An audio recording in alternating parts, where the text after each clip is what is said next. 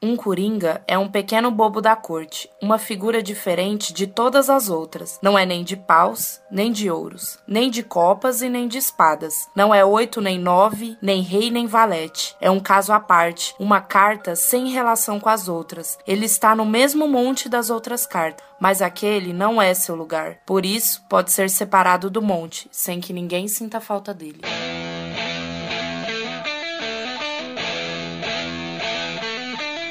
Você está ouvindo Alguma Coisa Cash, um podcast sem compromisso.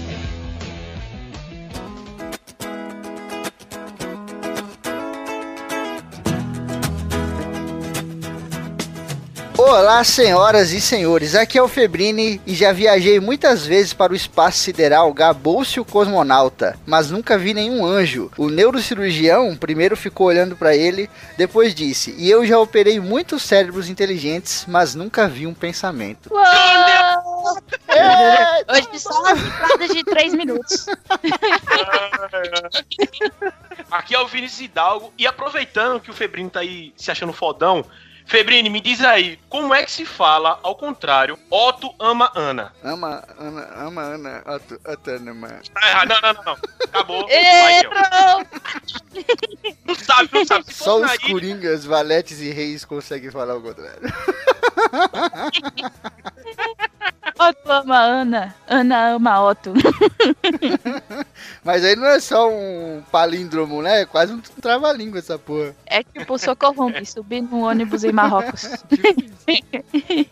Aqui é a Kelly e se nosso cérebro fosse tão simples a ponto de podermos entendê-lo, seríamos tão tolos que não consi- que continuaríamos sem entendê-lo. E eu até errei. Eita, essa frase é foda, mano. Essa é boa. Pô, Essa o livro é é muito foda. cheio de frase foda, velho. Vai tomar. um- Esse programa tinha que ter seis entradas pra cada Fica re- recomeçando, tá ligado? Aí a gente vai nos naipes, tá ligado? Entrada, Agora- entrada naipe, entrada paus, aí entrada ouros, entrada copas. A gente agora tem que fazer as entradas que a gente fez, tudo ao contrário. Verdade, né? A Zatanna deve ter vindo da Ilha da, da Fantasia, tá ligado? Eu, as magias dela são ao contrário. Muito bem, senhoras e senhores, estamos hoje aqui reunidos para trocar uma ideia sobre o Dia do Coringa, né? Vamos falar um pouco sobre esse livro maravilhoso aí, um livro que traz uma filosofia incrível em tudo. Todas as partes, todo capítulo, todas as frases tem alguma coisa de pensar, é uma coisa de louco assim. A gente recomenda que vocês leiam, mas pode ouvir aí que não vai estragar a experiência de ninguém. Mas a gente vai trocar essa ideia marota só depois dos Recadinhos da galera do Alguma Coisa Cast. recadinhos. Ronaldo. Ronaldinho. Olá, eu sou a Pamela, a secretária do TPM Cast. Estou aqui tapando o buraco desses vagabundos porque eles estão de férias. E eu que sou uma máquina, presa aqui nessa porra de internet. Tenho que ficar levando na tubinha trabalhando sem descanso, mas suave. Pega nada, segue o jogo camarão que dorme a onda leva. Enfim, continuem mandando seus e-mails e contribuam com o padrinho. Porque se não tiver cascalho não tem paraxene. Bom programa pra quem é de bem e pra quem é de mal vá pra puta que te parioles. Beijos de luz, amo vocês, Snack.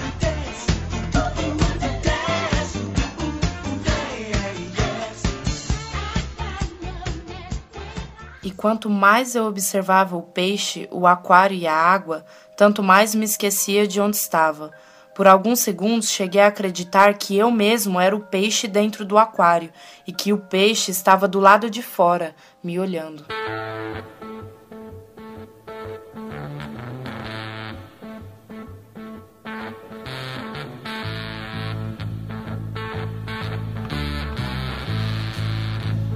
Muito bem, vamos dar uma pequena introdução pra gente começar o papo, né? Dia do Coringa conta a história do Hans Thomas aí, o nosso querido personagem principal, que com seu pai maluco filósofo estão saindo da Noruega pra ir até a Grécia, até Atenas pra resgatar a mãe dele, né? Pra pegar a mãe dele que foi pra lá simplesmente porque queria se encontrar.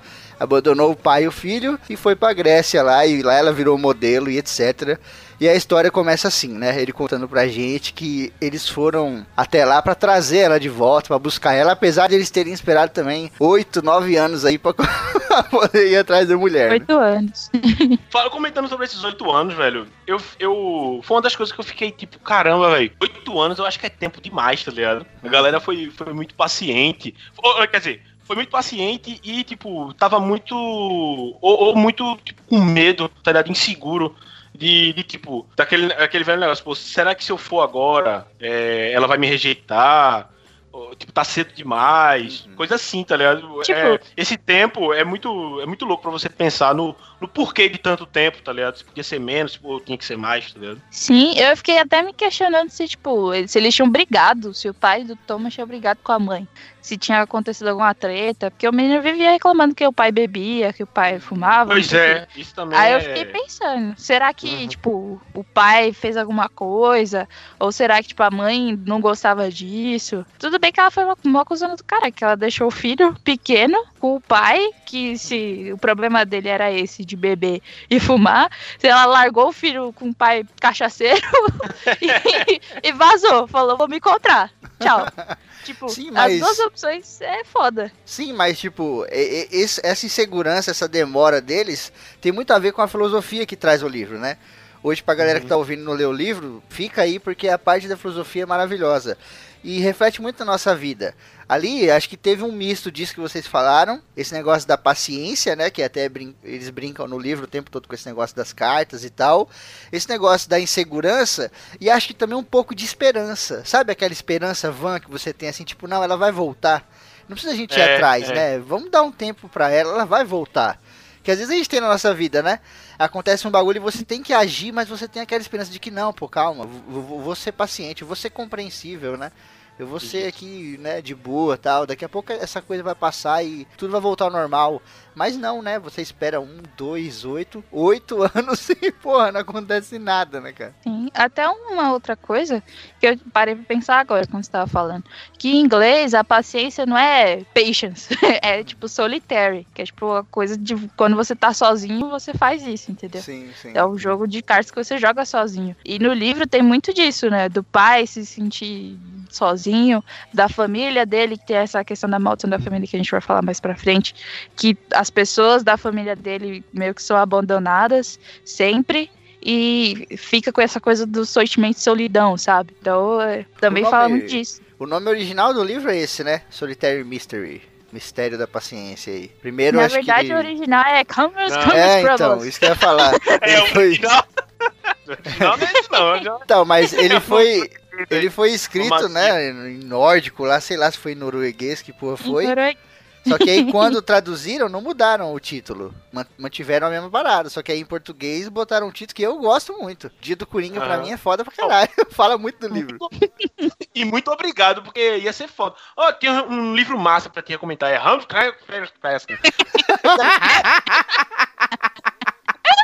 Ah, Ai, cara. Aqui a gente tem uma relação muito maneira que é a relação pai e filho, né? Que é essa coisa do Hans Thomas com o pai dele. O pai dele é um cara muito maluco, um cara, um filósofo louco que gosta de ficar falando sobre a vida e etc. E ele, na minha opinião, ele faz filosofia simples, né? Ele filosofa sobre algumas coisas simples, algumas coisas que até podem parecer óbvias. Mas falta, falta muita dessa obviedade hoje em dia, né?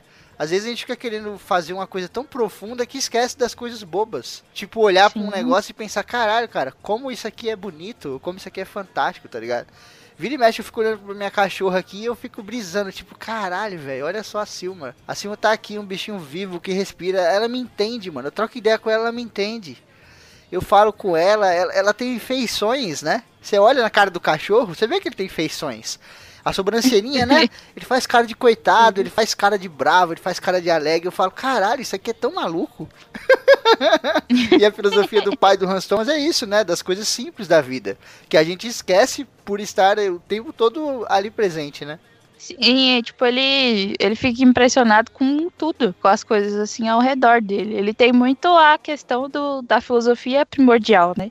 O, o autor desse livro é o Justin, Justin Garden, não sei falar o nome de jeito. É um nome nórdico bizarro, deve ser Josten Arden, um negócio assim. Mas aí Sim. vamos falar Josten Garden aqui pra ficar mais fácil.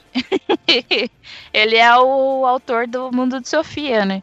Então, quando você pensa lá nos primeiros filósofos e tal, é, a gente. Você pensa muito. O pai do Hans Thomas lembra muito daquilo, né? Que eram os caras filosofando sobre os elementos, sobre a origem da vida, sobre tudo. E ele é um cara que ele era, tipo, ele é um marinheiro. Ele não é um filósofo formado em filosofia que acordou e que, tipo, foi na faculdade fazer mestrado sobre filosofia. Tipo, o- ele não é um Bauman da vida, sabe? Ele não vai Sim. chegar pra você e te dar a teoria do mundo líquido. Mas ele vai falar sobre as coisas da vida mesmo. Tipo, caraca, pa- para pra pensar o quão a gente, o quanto o ser humano é, é um ser maravilhoso, assim. Tipo, no, no, num planeta tem um monte deles e a gente cria coisas o tempo todo. E o simples fato da gente existir e conseguir pensar já é muito, assim, maravilhoso, sabe? A gente não presta atenção nessas coisas. Isso é muito foda. Essa relação deles é- eu achei muito foda. Foi até um, foi até um, um jeito que o, o ator criou pra mostrar bem a evolução deles, tá ligado? E que, tipo, sempre, sempre tinha essa a pausa pro cigarro, né? Ele sempre falava, pra parar lá na estrada e contemplar o, o horizonte, fumar um cigarrinho e conversar sobre, sobre as coisas, tá ligado? Aí, tipo, o pai ele já tinha essa ideia, é, é, essa questão formada já dele filosofar sobre, sobre as paradas e tal. Mas, tipo, foi essa insistência, vamos dizer assim, junto com alguns outros fatores no, durante o livro, que fazem o próprio Hans Thomas gostar, tá ligado? Da, da, da filosofia, tá ligado? Ele sempre ouvia aquilo do pai dele, aí por muito, assim, eu acho que a maioria, é, a, a maior parte do sentimento do, do filho era de tipo de, de gostar do que ele ouvia, mas sempre tinha aquela parte ali que ele ficava naquele de, Rebelde. ah, que saco, velho. Lá vem, lá vem esse velho falar um monte de novo, tá ligado? Mas ele ainda assim gostava muito, tá ligado? E, tipo, é, isso foi tanto, e, foi tanto no livro, além do aprendizado que ele teve com o livrinho, tá ligado? Que ele. Ele despertou a chama é, de filósofo dele, tá ligado? Também do Hans Thomas. Sim. E, e, aí, tipo, e o pai, ele também aprende com aquilo, a questão dele ter, é, dele ter paciência para outras coisas, tá ligado? E, e toda a questão de- dos vícios dele, tá ligado? Também. É, cara, é uma aula de como as coisas vão. mudam, tá ligado? Com o tempo, com uma nova visão. É com- uma aula de vida, né, cara? É, é, com tipo, você, é, tipo, vamos dizer assim, ele tinha um, uma perspectiva de vida lá em Arendal, que ele era mecânico e tal, não sei o que, e vivia aquela, aquela vidinha dele.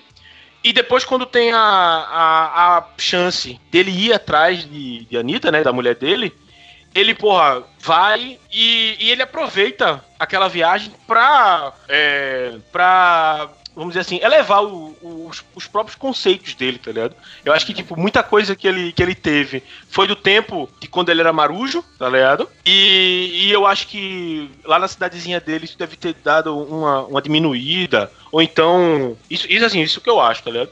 Ele aproveitou até pra fazer aquele curso lá que, que ele- eles comentam depois. Mas a viagem, o fato dele estar vendo coisa nova, tá ligado? Passando por um lugar diferente, conversando com gente diferente, tá ligado? Até ouvindo o filho dele com os, questiona- os questionamentos inocentes que ele tem, tá ligado? Isso vai foi aprimorando a filosofia que ele tinha no coração, tá ligado? Sim. Eu acho E aí, até a gente vai trocando ideia e eu vou situar no ouvinte também, tá? Pra quem não leu e acompanhando. Porque assim, isso que a gente tá falando é da viagem que eles fazem, que eles vão de carro, né? Eles vão da Noruega até lá de carro e é um caminho longo. Se você olhar o mapa, você vê, é um caminho longo assim. Só- Só que lá na Europa é aquele negócio, você pega um, um busão que daqui em São Paulo demora uma hora pra chegar em tal lugar, você passa por cinco países, tá ligado? É tipo isso. Então eles vão de carro. E isso que o Will falou é muito legal, porque o pai dele, ele transmite muitos sentimentos, porque ele é todo filosófico e etc. E um deles, cara, é esse negócio do trajeto. Porque eles não sabem se quando eles chegar lá, a mãe do, do Hans Thomas vai voltar com eles, né? Então o pai Uhum. dele, às vezes parece até que ele não tá ligando muito. Mas depois você entende, tipo, meu, ele tá fazendo valer a pena aquela jornada. É, Entendeu? é, ele, tá, fazendo valer a pena, ele tá tirando proveito, tirando experiências daquilo, ensinando coisa pro Hans Thomas. o tempo todo ele ensina coisa, ele questiona, e o próprio Hans Thomas vai percebendo. Porque uma das coisas que ele faz, o pai do Hans Thomas coleciona coringa, né? Todo lugar que eles vão, ele vai lá, pô, gente, dá um coringa pra mim, vai nas mesas e pede, o Hans Thomas fica com a vergonha do caralho. E ele fala, pô, vai ficar mendigando aí. E aí, tipo, quando eles estão falando sobre a mãe do Hans Thomas e etc, que eles estão indo pra lá, e aí o pai dele fala uma parada muito foda, que é aquele negócio da- dos bilhões de pessoas, né? Que existem 5 bilhões, e aqui eu paro, pra fazer, né, um- uma reflexão também de que, cara, como a gente tá crescendo, né? É assustador isso, né? Tipo, nossa, o Homo sapiens levou 200 mil anos pra poder chegar em 5 bilhões. E a gente levou, sei lá, duas décadas pra chegar em 8. É. É Em 20 assustador, Em né? 20 anos, em 20 anos, Nossa, bota cara. mais 2 bilhões aí na conta, 3, tá ligado? Ou Dois, três mais. bilhões. Se a gente já Mas, levou é. 20, mi- 20 anos pra poder crescer 3, em mais 20 a gente vai crescer no mínimo 6, cara. É assustador, né? Mas voltando pra reflexão do livro, ele fala, né? Existem 5 bilhões de pessoas no planeta, mas a gente se apaixona por uma só e não quer trocar ela por nenhuma outra, tá ligado? E o pai dele compra um baralho com um monte de cartas, né? Que são mulheres peladas. E o Hans Thomas fala, apesar de ele estar com todas aquelas cartas ali na mão, ele queria uma única mulher, que era a Anitta, que é a mãe do Hans Thomas. Que seria o que? O Sim. coringa dele, né? Então ele tá o Uhum. tempo todo fazendo a brincadeira com o baralho, mas ao mesmo tempo ensinando coisa pro Hans Thomas. Porque o Hans Thomas vai refletindo. Isso aqui já é uma puta lição de fidelidade, uma lição de amor, sabe? De perseverança, de tipo, Hans Thomas, na sua vida você vai encontrar um milhão de cartas. Você vai passar por um monte de mulher que são todas cartas maravilhosas. Mas vai ter uma só que vai ser o seu Coringa, tá ligado? E vale a pena você insistir na parada. Porque se você parar na primeira carta que você encontrar, cara, provavelmente você vai deixar o seu Coringa ir embora ou ficar sozinho aí pra sempre, né? É verdade, Sim. é verdade. Outra Ficou coisa. né? Poxa, ficou todo mundo. a, a re- a reflexão, tá ligado? Mas, tipo, é, isso- é, junto com isso aí que o Firmino falou, é, eu, eu gosto muito também dessa relação de, de, tipo, dele, do Hans Thomas começar a aceitar as coisas, tá ligado? Porque era normal ele, ele ouvir o pai dele filosofando, tá ligado? Até, eu tô até um pouco, repetindo um pouco, mas esse conceito é muito bom. E, tipo, ele não liga tanto pro que o pai dele fala. Ele, Ele ele, um pega, pouco de pega as vergonha, coisas, mas né? ele, mas ele não liga tanto. Só que, com o passar. A cada página livra, lida do, do livrinho, ele, ele vai tendo a própria identidade dele de filosófica, tá ligado? E é, é, é como se fosse aquele negócio. É, você, o assunto pode ser muito bom, mas o jeito que lhe é passado não lhe interessa. Até que você acha um, uma outra coisa, sei lá, vamos dizer assim. Eu gosto. É, história. É, tema histórico é muito bom, tá ligado? Tem Grécia, Roma, essas coisas, Egito e tal, isso é muito bom.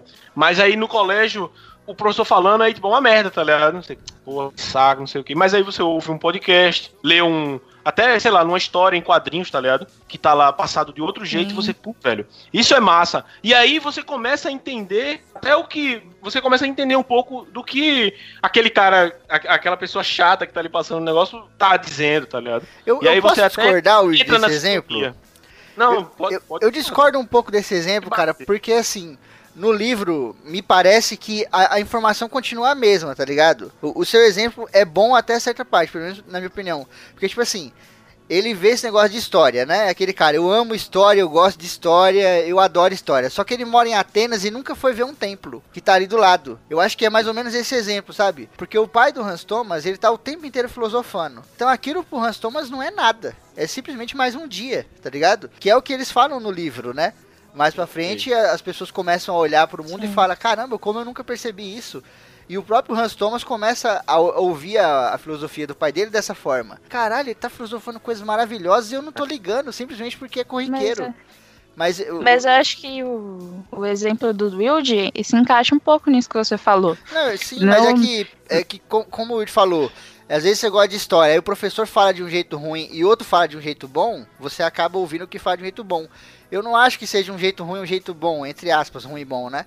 Eu acho que é do Uhum. mesmo jeito, porque o pai do Hans Thomas falou a mesma coisa do mesmo jeito o tempo todo. O que mudou foi a percepção do Hans Thomas, entendeu? Exato. Mas às vezes, por exemplo, se, se a gente, agora, nesse momento da nossa vida, depois de gravar vários ACCs aí de história, de não sei o quê, se a gente voltasse pra sala de aula e tivesse a mesma aula que o nosso professor deu, talvez a gente tivesse uma outra percepção.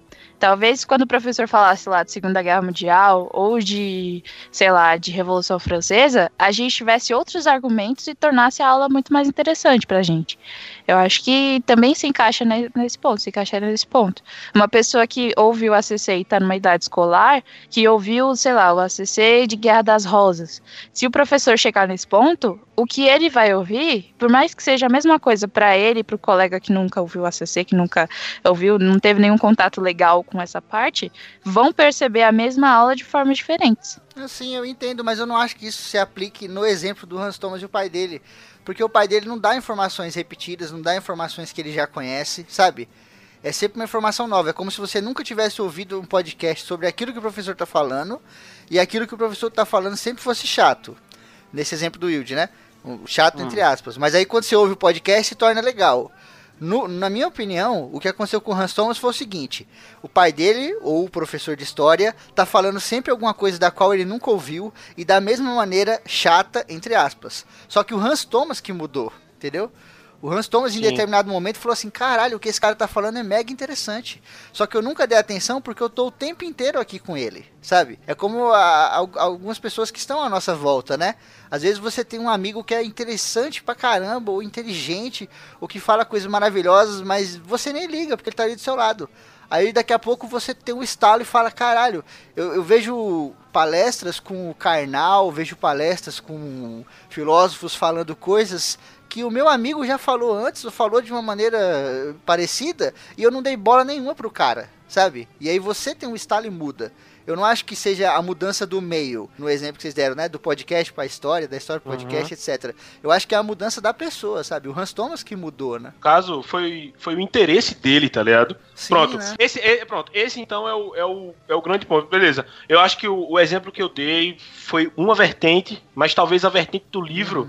Mas seja a questão do interesse de Hans Thomas, tá ligado? Ele, ele viu no livro um, um, um- outro jeito. é, é, tipo, um jeito que. Pelo menos esse foi o que eu entendi. Ele viu no livro um jeito que ele. que ele se interessou pela filosofia, tá ligado? Ele aprendeu a, a- a ter esse interesse pela filosofia. E aí, quando ele viu o pai dele fazendo, que, que ele sempre fazia isso, aí ele, putz, velho. Agora, eu aí entra naquela questão da sintonia, tá ligado? Acho que agora eu tô começando a entender qual é a. Por que meu pai gosta tanto disso, por que Sim, ele fala né? tanto. É. O papel em que escrevo é como uma jangada. Uma jangada salva vidas, meu filho desconhecido.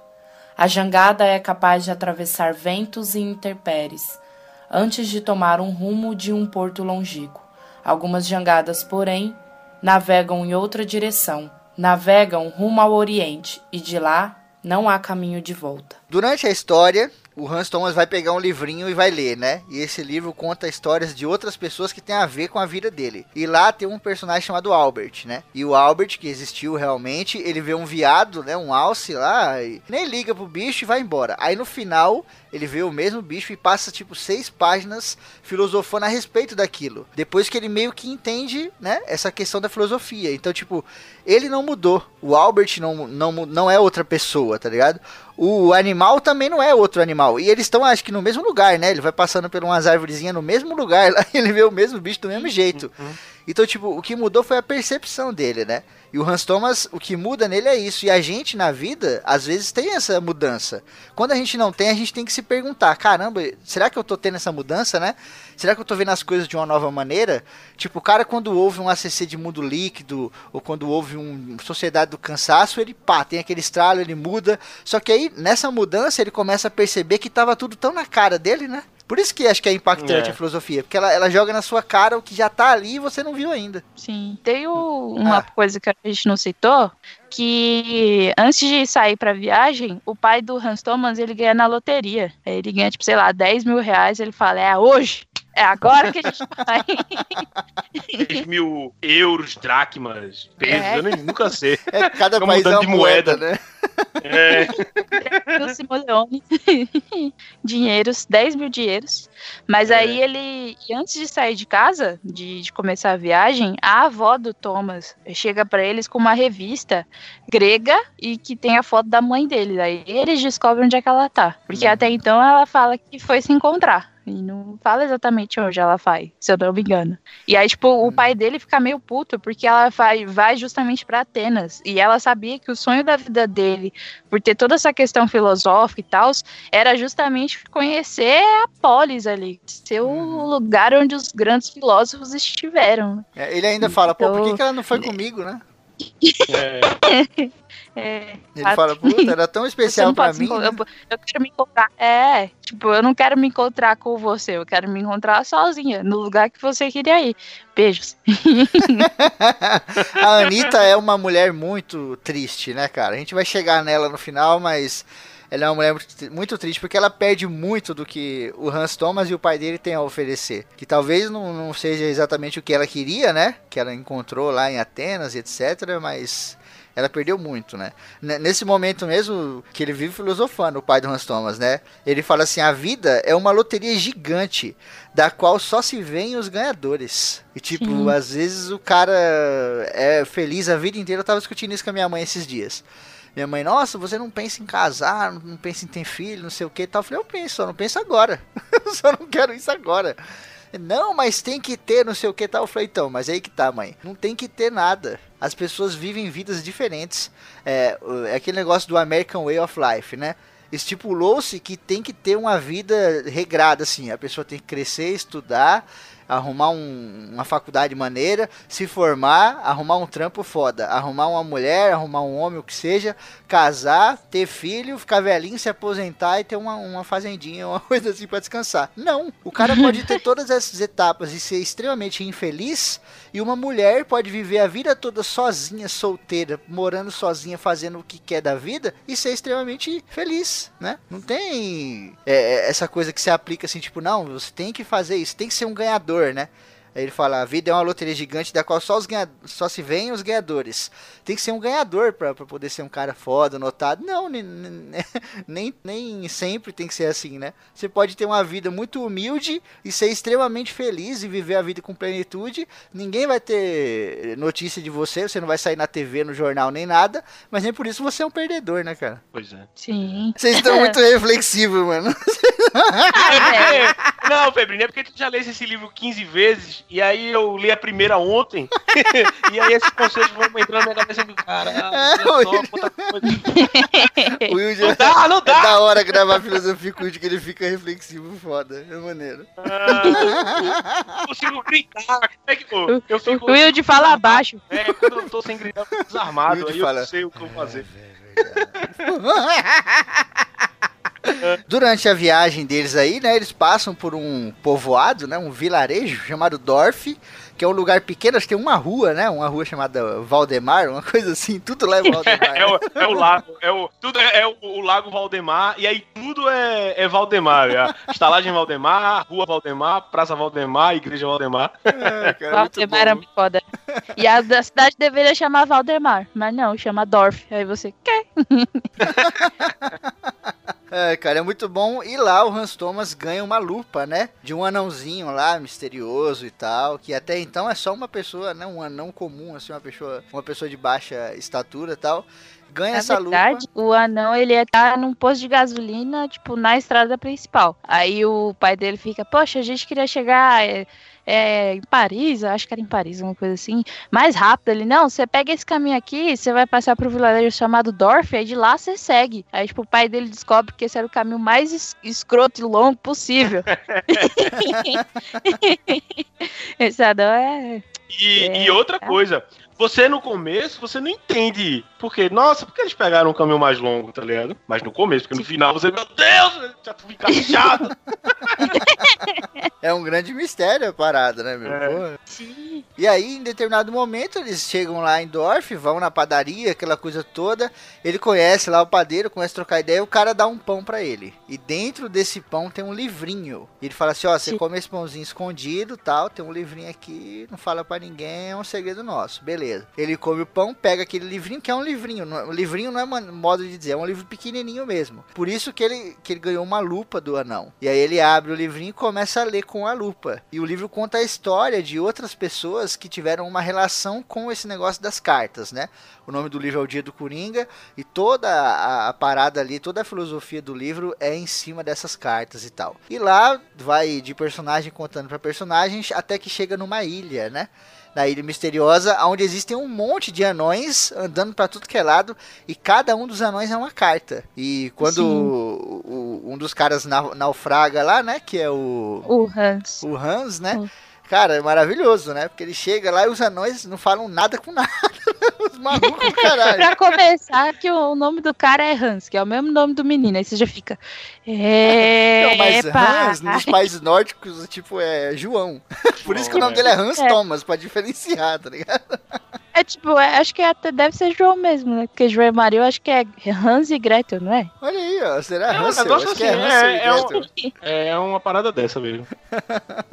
Mas, cara, um negócio que é muito bom, velho, dessa, dessa chegada, né, desse, dessa chegada e os- o primeiro contato com os anões, os anões naipes, é muito foda, velho. Que, tipo, ele começa a conversar com a galera e os caras, como, como tem aquela vida só ali, não conhece o exterior e tal, eles ficam viajando de, tipo, não sabe, não sabe o que é certas palavras, tá ligado? E eles respondem com uma parada nada a ver, e sem falar que eles, que eles ficam recitando as frases, lá, umas frases desconexas foda. tá Do nada. Parece que É, e, e aí, e aí é foda porque depois de um tempo ele começa a meio que se ligar nisso e ele fala, pô, então se eu falar coisas nada com nada tá, pra, pros caras, coisa nada a ver, tá ligado? Que eu acho que seja nada a ver, eles vão me entender melhor. Tanto que tem uma conversa lá que ele tem com, acho que é uma, uma anã de, de copas, e aí fala, ah, você é novo aqui? Ele sou, eu acabei de vir da lua.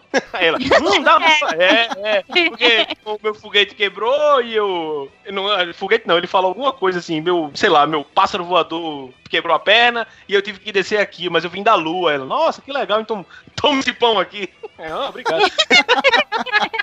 Cara, é muito É muito bom. bom. Porque os anões da ilha, eles estão vivendo um jogo, né? Pra eles é um jogo. E o nome desse jogo pra eles é vida. Que é o jogo que nós vivemos também, né? Cada um tem a sua função, cada um tem o seu naipe, cada um. Ninguém espera que eles ajam de forma diferente. E se eles agirem de forma diferente, as pessoas vão até se assustar, né? O que acontece futuramente. Mas é maneiro ver essa chegada do que o falou, de como os anões se comportam como se eles fossem realmente cartas. Porque o, o Hans pergunta pra um anão lá, né? "Ô, Quem é você e tal? Aí ele fala assim: Ah, eu sou o três de paus, uma porra assim. Aí ele fala: Ah, que maneiro. E você, quem é? Aí ele, ah, eu sou um, eu sou um só. E aí, meu Deus, então você é um Ais. Aí Ele, não, eu sou só um. Nossa, você é um Ais. Puf, então você pode derrubar todo mundo, até o rei. E aí ele, tipo, Né? mano, os caras estão jogando, tá ligado? tipo, aí ele, não, acho que eu tô num hospício. E aí aqui deve ser o lugar onde eles tratam os loucos. Eu preciso achar a casa central aqui, que deve ter alguém que vai me ajudar. responsável, tem que achar o responsável, a autoridade máxima aqui.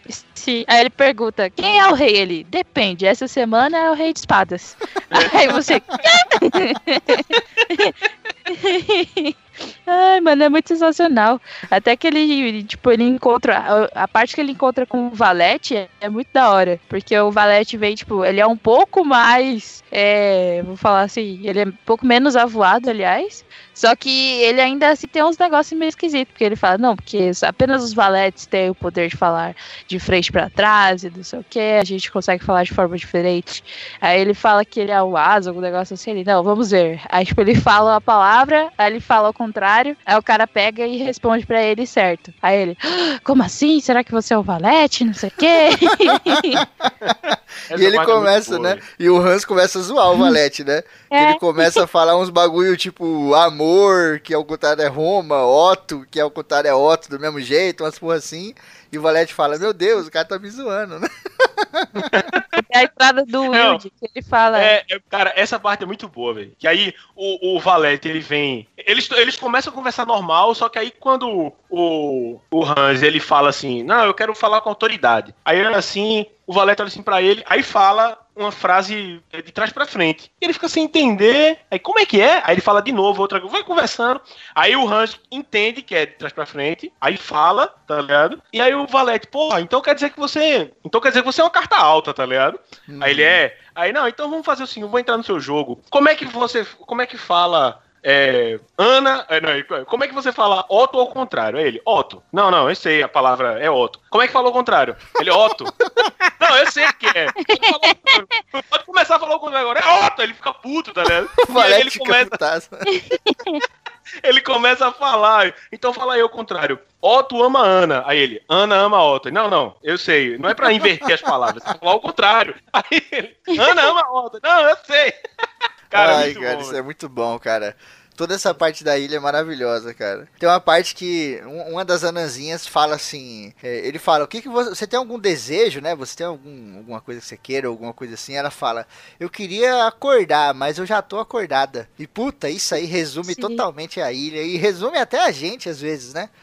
Às vezes você fala, caralho, eu queria ser mais produtivo, cacete, mas como é que eu faço, né? Às vezes eu acho que eu já tô sendo, mas aí quando eu paro pra pensar, eu tô tipo 5 horas no YouTube, 10 horas jogando videogame online, sabe? Umas coisas assim, e você fala, puta, eu tô preso, né? O cara que quer acordar e já tá acordado, tá preso naquilo ali eternamente, né? O cara que quer ter tempo, mas já tá tendo tempo, ele fica preso nisso também. Você já tá tendo tempo, o negócio é que você tá gastando com merdas que você não vai É absorver porra nenhuma, né? Esse negócio que tem nos videogames mesmo, de troféu. Pra você ganhar troféu, você tem que fazer os, achievements, né? Fazer um monte de desafio lá, não sei o que. Cara, sabe o que que isso aí vai agregar na sua vida? Nada. Nada. Você vai perder horas e horas. Eu tenho 1.200 horas de Skyrim. Sabe o que eu ganhei com isso? Nada. Nem pra Cara. aprender a, fa- a, a, a Blacksmith, tá ligado? Não, você não aprende É, nada. né? não, não confunda, o Steam tá criticando aqui nem nada. Todo mundo tem o direito de jogar, fazer o que quiser da porra da sua vida aí. Mas é interessante esclarecer esse negócio do tempo perdido, entendeu? Tipo, ah, jogar Skyrim é bom, é maneiro, tem a história, tem tudo. Mas depois que você já concluiu a história, depois que você já fez tudo, muitas vezes a gente continua jogando sem nem saber por quê. Eu tinha uma rotina na minha vida. Eu chegava em casa, ouvia podcast e ia jogar Skyrim. Era uma rotina. Tinha dia que eu não fazia porra nenhuma no Skyrim, eu ficava andando pra cima e pra baixo. Eu podia fazer tantas outras coisas, tá ligado? Ler um livro, escrever, fazer o cacete, e eu ficava só assim. E muita gente que tá ouvindo deve passar por isso. Às vezes o cara joga videogame pra caralho, tem um dia que ele só liga, joga e depois ele sai, ele não aprendeu nada, ele não se divertiu, ele não encontrou os amigos, ele não fez nada. E aí no outro dia que ele pensa, ah não, eu vou jogar amanhã porque amanhã vai ser legal. E fica nessa porra direto, querendo acordar e já estando acordado, né? Ô, louco. Meu Deus. Esse, esse livro é muito desgraçado. tipo, a gente tem umas vírgulas. Tipo, vírgula sonora desse cast vai ser os momentos de reflexão. A gente para assim e fica. Meu Deus. Vai ser, vai ser um silêncio ali, tipo, quem sou eu? Quem eu? Quem somos nós? De onde viemos? Para onde vamos? No próximo Globo Repórter. E meu pai também tinha sua mania de colecionar. Ele colecionava coringas, e desde muito antes de eu o conhecer. Acho que isso começou quando ele foi para o mar. Ele tinha uma gaveta enorme, cheia de coringas diferentes. Onde esses anões vivem é uma ilha, né? E essa ilha, cara, ela meio que já existe quando o Frode, que é o, o cara que criou esses anões, chega até lá. E é interessante que ele cria esses anões através da imaginação dele, né? Ele fica 50 e poucos anos na ilha, só que desses tantos- 52. 52 anos na ilha, É um número importante, os números são importantes. que são os números das cartas, né? Toda a brincadeira com as cartas e tal. E ele chega na ilha e começa a dar vida às cartas através da imaginação dele. Então, quando ele chega lá, não tem ninguém na ilha, só que ele começa a jogar paciência, distribuir as cartas, começa a dar nome para as cartas, as cartas começam a falar com ele. E um belo dia ele acorda e tá todo mundo vivo. É, nego tá andando pra tudo que é lado, fazendo coisa, e chega um, conversa com ele e ele fala: caralho, é possível? Como isso é possível, né? é muito maneiro esse Tipo, ele conceito. começa a achar que ele tá louco. Porque, tipo, ele foi. Ele era um náufrago. A única coisa que sobrou do navio foi uma tábua que ele se agarrou e uma caixinha com um baralho. E foi o que ele usou pra, pra poder se distrair na ilha. E, tipo, imagina, você ficou lá, acho que ele passa acho que uns 20 anos, 10 anos, alguma coisa assim. E nessa hora, meio que. No, na hora que, tipo, depois desse tempo, assim, que ele fica jogando tanta paciência que ele começa a criar outras coisas. Ele começa a imaginar que cada carta é uma pessoa, cada carta é um anãozinho e que essas cartas conversam com ele. E aí, do nada, as cartas começam a ganhar vida. Tipo, acho que vem o Valete o Rei de Espadas, uma coisa assim. E aí depois começa a vir um por um, um por um, um por um. E aí, tipo, ele começa a, a, conversar, sabe? Tipo, na mente dele, ele imaginava que cada uma daquelas cartas tinha uma característica física. Então, a, o pessoal de Ouros tinha, se vestia é, de, de amarelo, aliás, vestia de rosa, tinha uns cabelos bem prateados, uma coisa assim. E aí o pessoal de Pau já tinha a pele bem morena, tinha um cabelo, um cabelo escuro. Aí o pessoal de Espadas já tinha um cabelo, um cabelo preto e tinha uma feição mais fechada, tinha um, um pessoal mais arisco. Então ele foi criando essas pessoas na mente dele meio que para não se sentir tão só. E, e nesses 52 anos que ele tava lá, ele já tava achando que ele tava louco. Sim, cara. Porque, imagina, tipo, é, eles, eles nasceram e, tipo, meio que se dividiram em castas, assim. Então ele sabia é, a arte do vidro, então as anãs de ouros faziam vidros, as anãs de copas faziam pães, o pessoal de paus e tinha uma marcenaria e tal. O pessoal de espadas meio que fazia a guarda. Então, meio que é, conceitos que estavam todos na mente dele vieram à vida, né? Ele meio que naquela ilha ele se tornou, entre aspas, ali, Deus. Ele criou vida a partir da mente dele. Uhum. Tipo, assim como aconteceu com Zeus, que criou Atena do próprio, do próprio pensamento. Isso é um negócio muito louco. É muito foda, cara. E ele vive com medo, né? O Freud vive com medo de que as cartas descubram, descubram que ele é o criador. Ele vive com Sim. medo foda. E quando o Hans, que é esse personagem que a gente tá falando dentro do Levinho, chega na ilha, ele começa a trocar ideia com o Freud e o Freud fala: Cara, elas não podem nunca descobrir que eu sou o criador delas. Porque senão elas vão se revoltar contra mim, vai ser uma loucura do caralho, vai destruir tudo. E essa metáfora com Deus, que foi o que a Kel citou, é maravilhoso, cara. Porque na ilha o Freud criou tudo aquilo e ao mesmo tempo que, tipo, ele é o mais inteligente, porque os anões são meio malucos lá, né? Por conta de uma bebida que a gente vai falar já já. E os anões são completamente loucos, aquela coisa, e ele é aqui, entre aspas, o único inteligente. Só que os anões estão jogando aquele joguinho, vivendo a vida deles, e existe o que ali? Uma harmonia na vida deles. Pros anões tá Sim. tudo certo, né? Pros anões tá tudo certo, que traz um pouco do mito da caverna também, do Platão, né? Que pra quem tá lá dentro da caverna olhando as sombras, tá tudo certo. O mundo lá fora é Sim, é outro, as mas pra eles... é o mundo, né? Exato, né? Aquelas sombras ali são, são as coisas reais. E pros anões, toda aquela loucura, a ilha é tudo real. É tudo mais verdadeiro possível. E tem uma passagem no livro que diz uma parada muito foda, que diz assim: elas estavam ali, vivas, mas elas não tinham plena consciência de toda a sua vivacidade. Tipo, caralho, Sim. isso é muito foda, cara. Isso reflete demais na gente. A gente às vezes vive numas ilhas tão malucas, né? De tipo, porra, Sim. qual que é a sua, sua rotina? Ah, eu, eu amo rotina, as pessoas falam. Eu sou um cara que falo isso às vezes. eu amo rotina. Eu acordo tal hora, faço isso, faço aquilo, não sei o que, não sei o que, volto e durmo. Aí eu acordo, vou estudar, vou trabalhar, não sei o que, durmo, durmo. Cara, você tá vivendo na sua ilha. Você não tá Sim, sabendo de nada um... que tá acontecendo lá fora, né? Até no, no momento que o Hans, ele chega na ilha, é... e, os, e os anões chegam e perguntam pra ele qual que é a carta dele, qual que é o número dele, qual que é o naipe dele. Se você for parar pra ver na sua vida, isso acontece direto. Quando você tá no trabalho, tipo, é... você, você fala assim, por exemplo, isso acontece às vezes comigo. Aí você fala, ah, você namora? É, namora. E o que que seu namorado faz? Tipo, o que que ele faz? Tipo, não querendo, tipo, pegar e dar uma carta para ele, sabe? Tipo, uhum. ah, ele faz medicina. Ah, ele é ele é padeiro. Ah, ele é, tipo, motorista. No caso, ah, meu namorado, ele entrega barbita. Meu namorado é office boy, meu namorado é motoboy. Tipo, as pessoas querem encaixar as pessoas, as pessoas querem encaixar as outras pessoas, no caso, em cartas, em hum, naipes. Só que é. é uma coisa muito mais complexa, né? Não vai de, de 1 a 13, de asa a 13 e, e tem quatro naipes. Uhum. É. A e... gente é um pouco mais complexo, né? Uhum.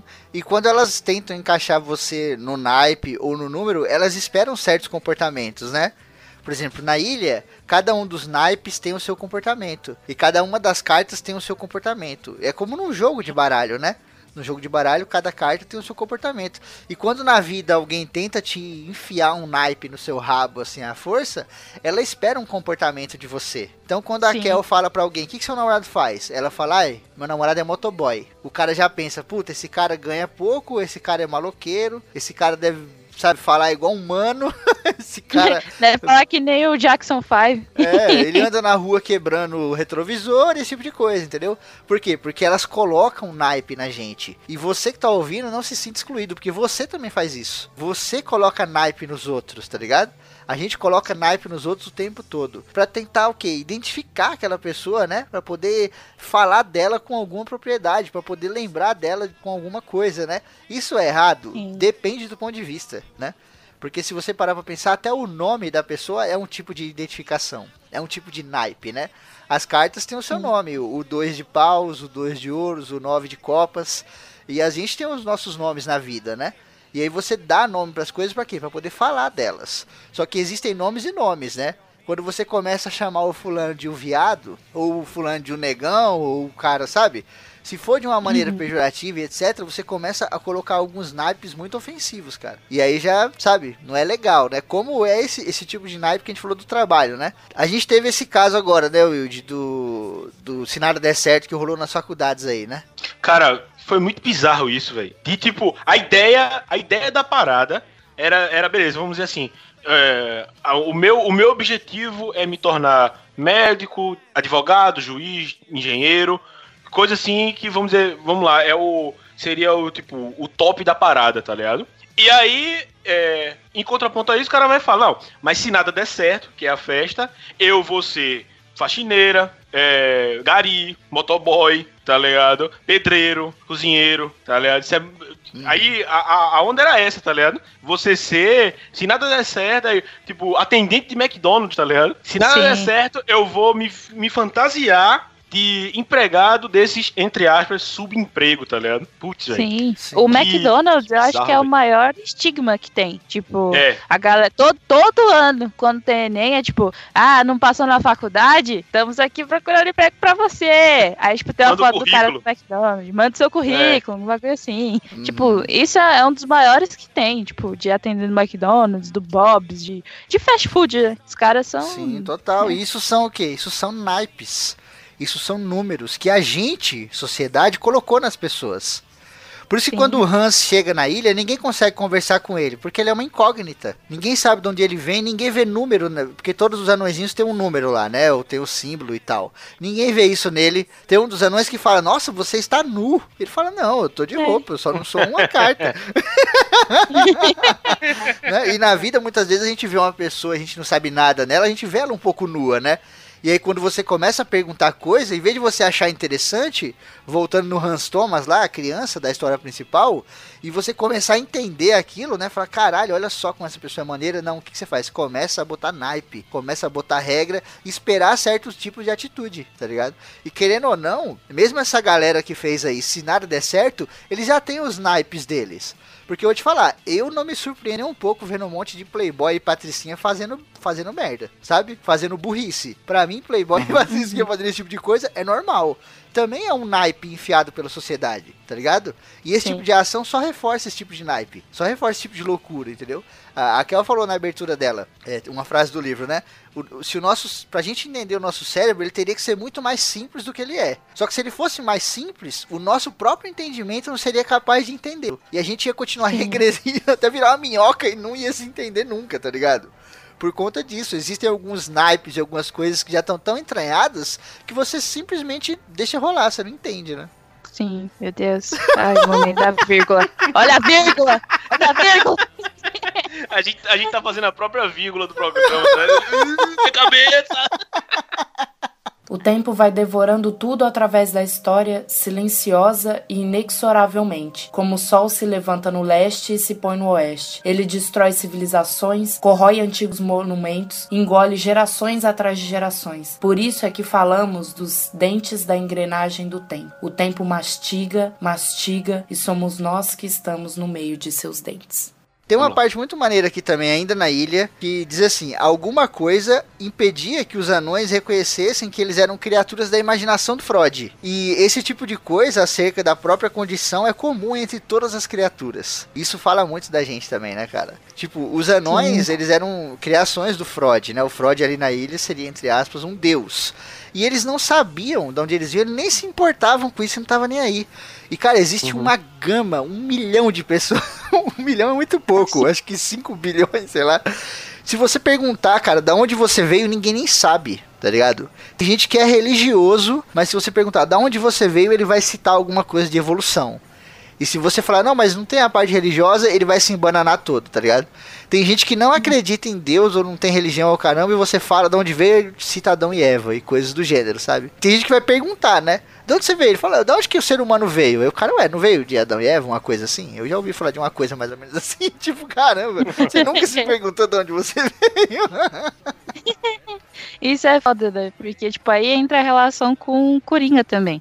Porque as cartas são 52 cartas, né? Como a gente tinha falado do número. Que são 52 anos que o, que o Freud, que é o criador, ficou, passou na ilha. Tem, e tem, além das 52 cartas, tem o Coringa. Que é, tipo, diferente de tudo. Ele não tem naipe, ele não tem número. E ele tem uma leve consciência de- das coisas que acontecem. Tanto que ele é o primeiro que pergunta pro Freud de onde ele veio. Por que, que ele tá. Por que, que ele é assim? Por que, que ele não tem naipe? Por que, que ele não tem número? E aí o Freud fica, meu Deus, e agora fudeu. É. agora cagou. Porque isso é foda, velho. De tipo. é, eu, eu fico imaginando, cara, realmente, essa parte da criação, mas é muito, é muito caralho, velho. Quando ele começou a contar a história pro, pro. O Freud contando a história pro Hans, eu fiquei, caralho, que foda! é, tipo, ele. O, porque o grande. O, na verdade, assim, o grande erro foi ter o.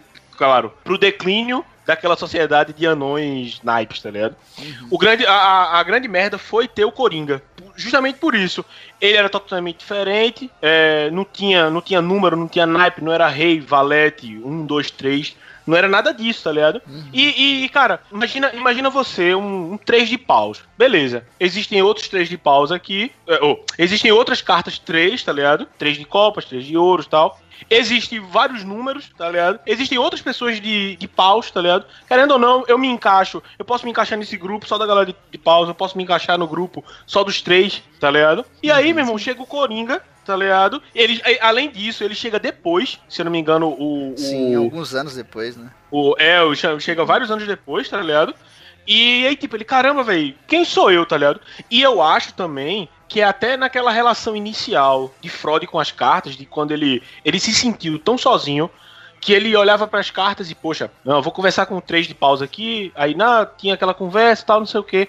Mas aí ele, ele sempre faziam aquela relação é, do, do psicológico da carta, tá ligado? Não, esse cara é desse jeito, esse cara é desse jeito, esse cara é desse jeito, esse cara é desse jeito. Beleza.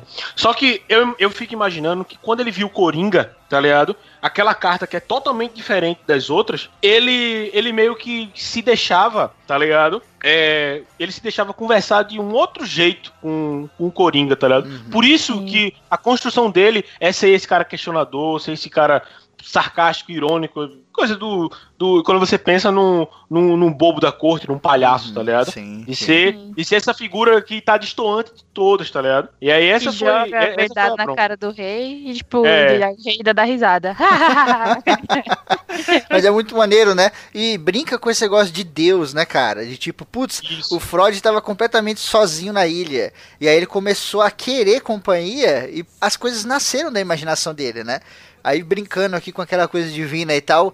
Esse Deus estava tão sozinho que ele começou a imaginar uma sociedade, imaginar umas pessoas do caramba, e essas pessoas ganharam vida, sabe? Tipo, ele não teve culpa nenhuma disso. O Freud não teve Sim. culpa de nada. Até o Coringa, ele até faz uma brincadeira com o diabo, né?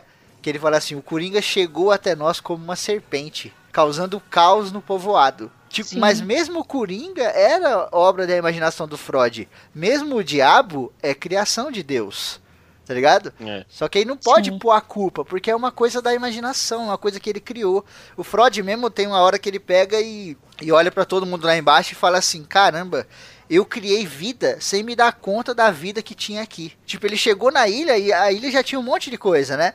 Só que ele queria o quê? Ele queria mais. E aí, voltando na brincadeira com Deus, Deus criou tudo lá, tal, animal, tudo, mas ele queria mais, né? E o próprio Coringa, o Coringa era um cara inteligente que conversava com ele. O Freud fala Sim. no livro, no começo eu fiquei feliz, que eu falei, caramba, ele é inteligente. Ele não é maluco, porque as cartas são tudo loucas, velho. É, São ver. doidas e são. E são. É, é, como é? Com baixa inteligência, tá ligado? Sim, né? Eu gostei muito. Só no um, dado, só um elas ponto. tiraram cinco. É, só um ponto. Eu gostei muito do, do que ele falou. Ah, por que tanto tempo pro, pro jogo do Coringa, tá ligado? Porque eles precisam desse tempo todo pra criar uma frase, tá ligado? Caralho, como assim, velho?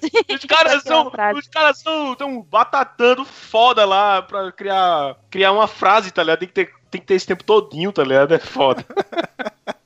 É Ai, muito cara. louco. Tipo, eu acho que aí é a, a parte que entra a questão da bebida púrpura. Porque o. Han. Nossa, é muito foda. O Freud chega na ilha e já tem um monte de coisa: fruta, animal, abelhas gigantes do tamanho de pássaros.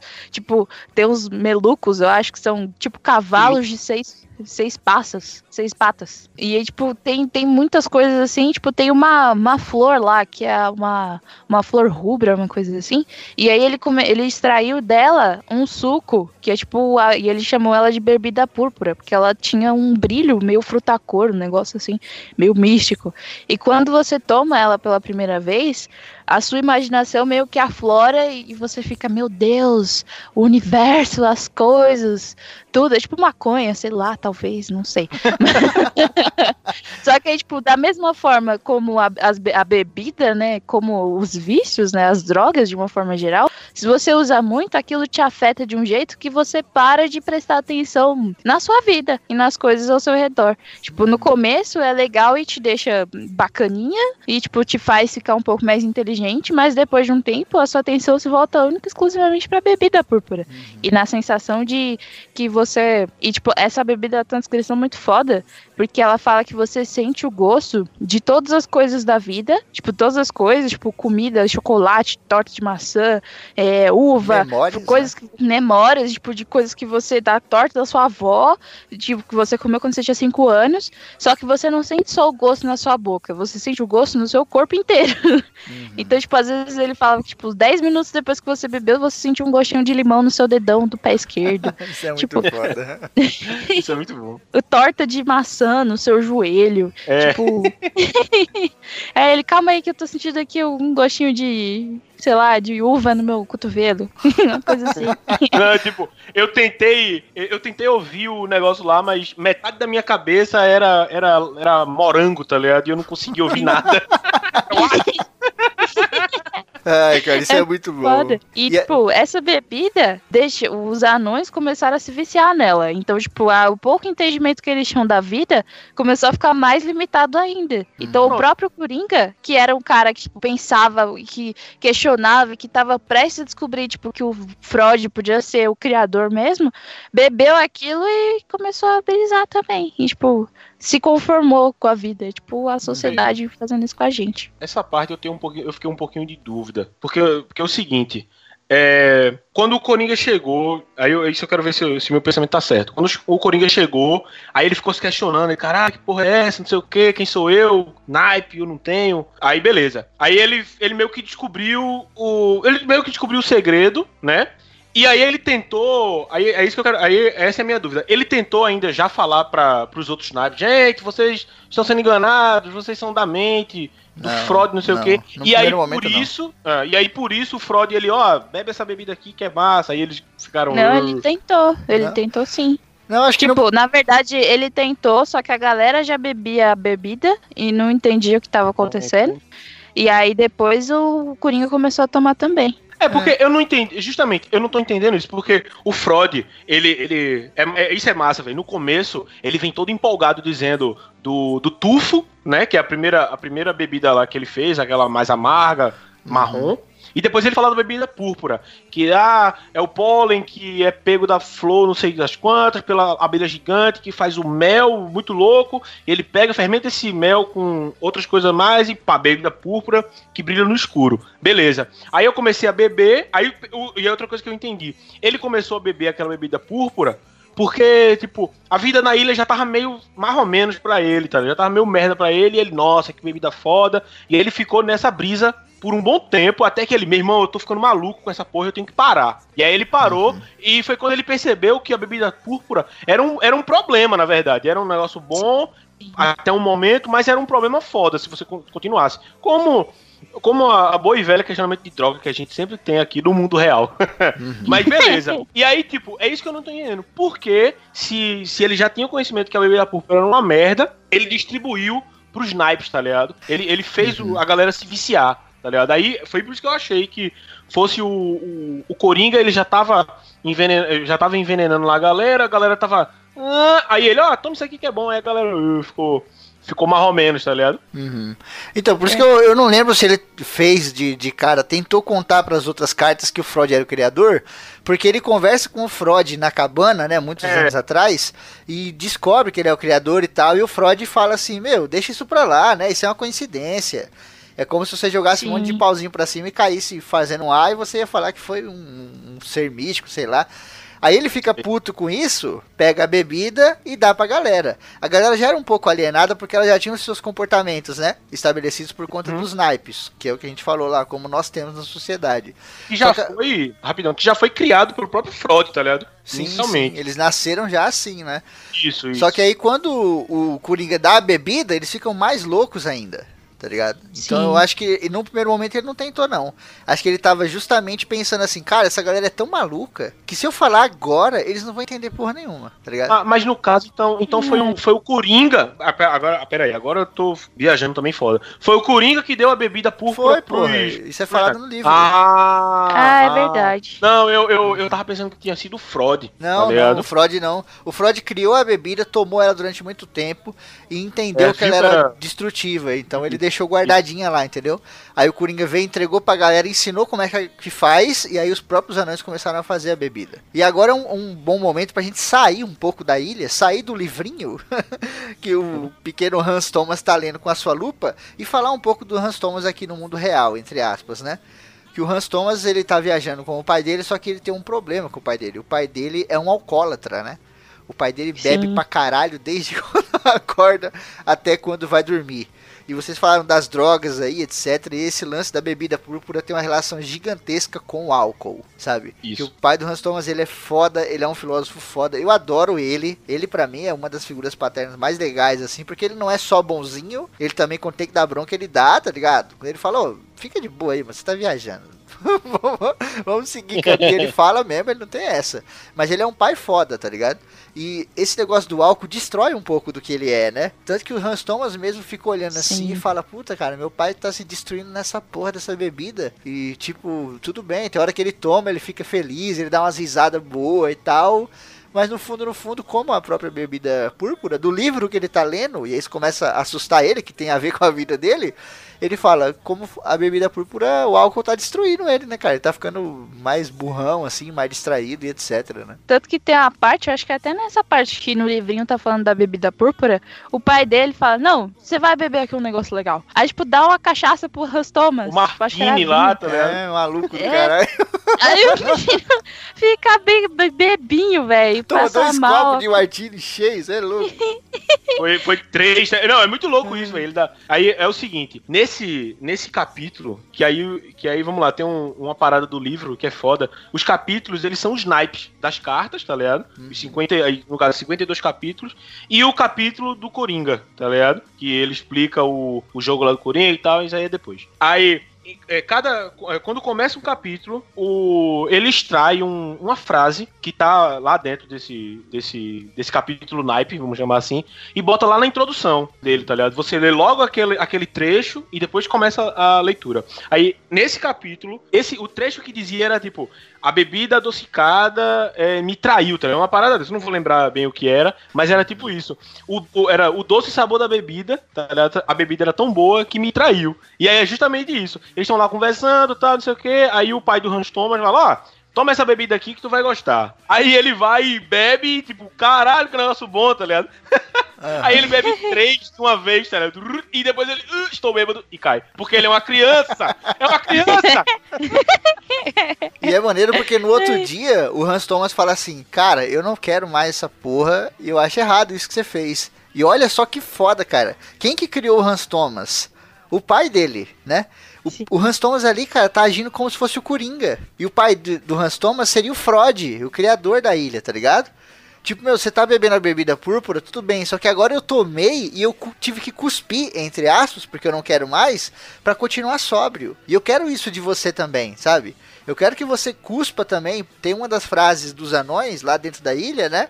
Depois no jogo, que é uma coisa assim: Marujo cospe bebida forte. Que é quando o pai do Hans Thomas para de beber. Puta, cara, esse daí não e sei começa a enxergar a verdade, ó, uma parada assim. E outra coisa que é foda, que, tipo, o, o Hans Thomas, ele fala, ó, eu não tô, eu não tô com raiva é, é, dessa parada do Martini, de, eu- de de eu ter bebido, tá? Você ter me dado bebida. Não é isso. É, tipo, é, é justamente porque você, vo- você tá fazendo essas merdas e, e as coisas estão estão afetando outro- as outras pessoas, tá ligado? Que É. o pai dele já tava meio pra lá de Bagdá, aí ele achou uma boa ideia dar uma bebida pro filho, que ele já tinha feito uma parada parecida antes, tá ligado? Mas em, em menor escala. E aí ele fala, meu irmão, eu não tô puto por causa disso. Isso aí não é o problema. Já passou, já foi. O negócio é, você tem que parar com essa merda, você tá bebendo pra caralho. porque, porque, olha, tá, tá, tá, tá dando ruim, tá, dando afetando problema, tá ligado?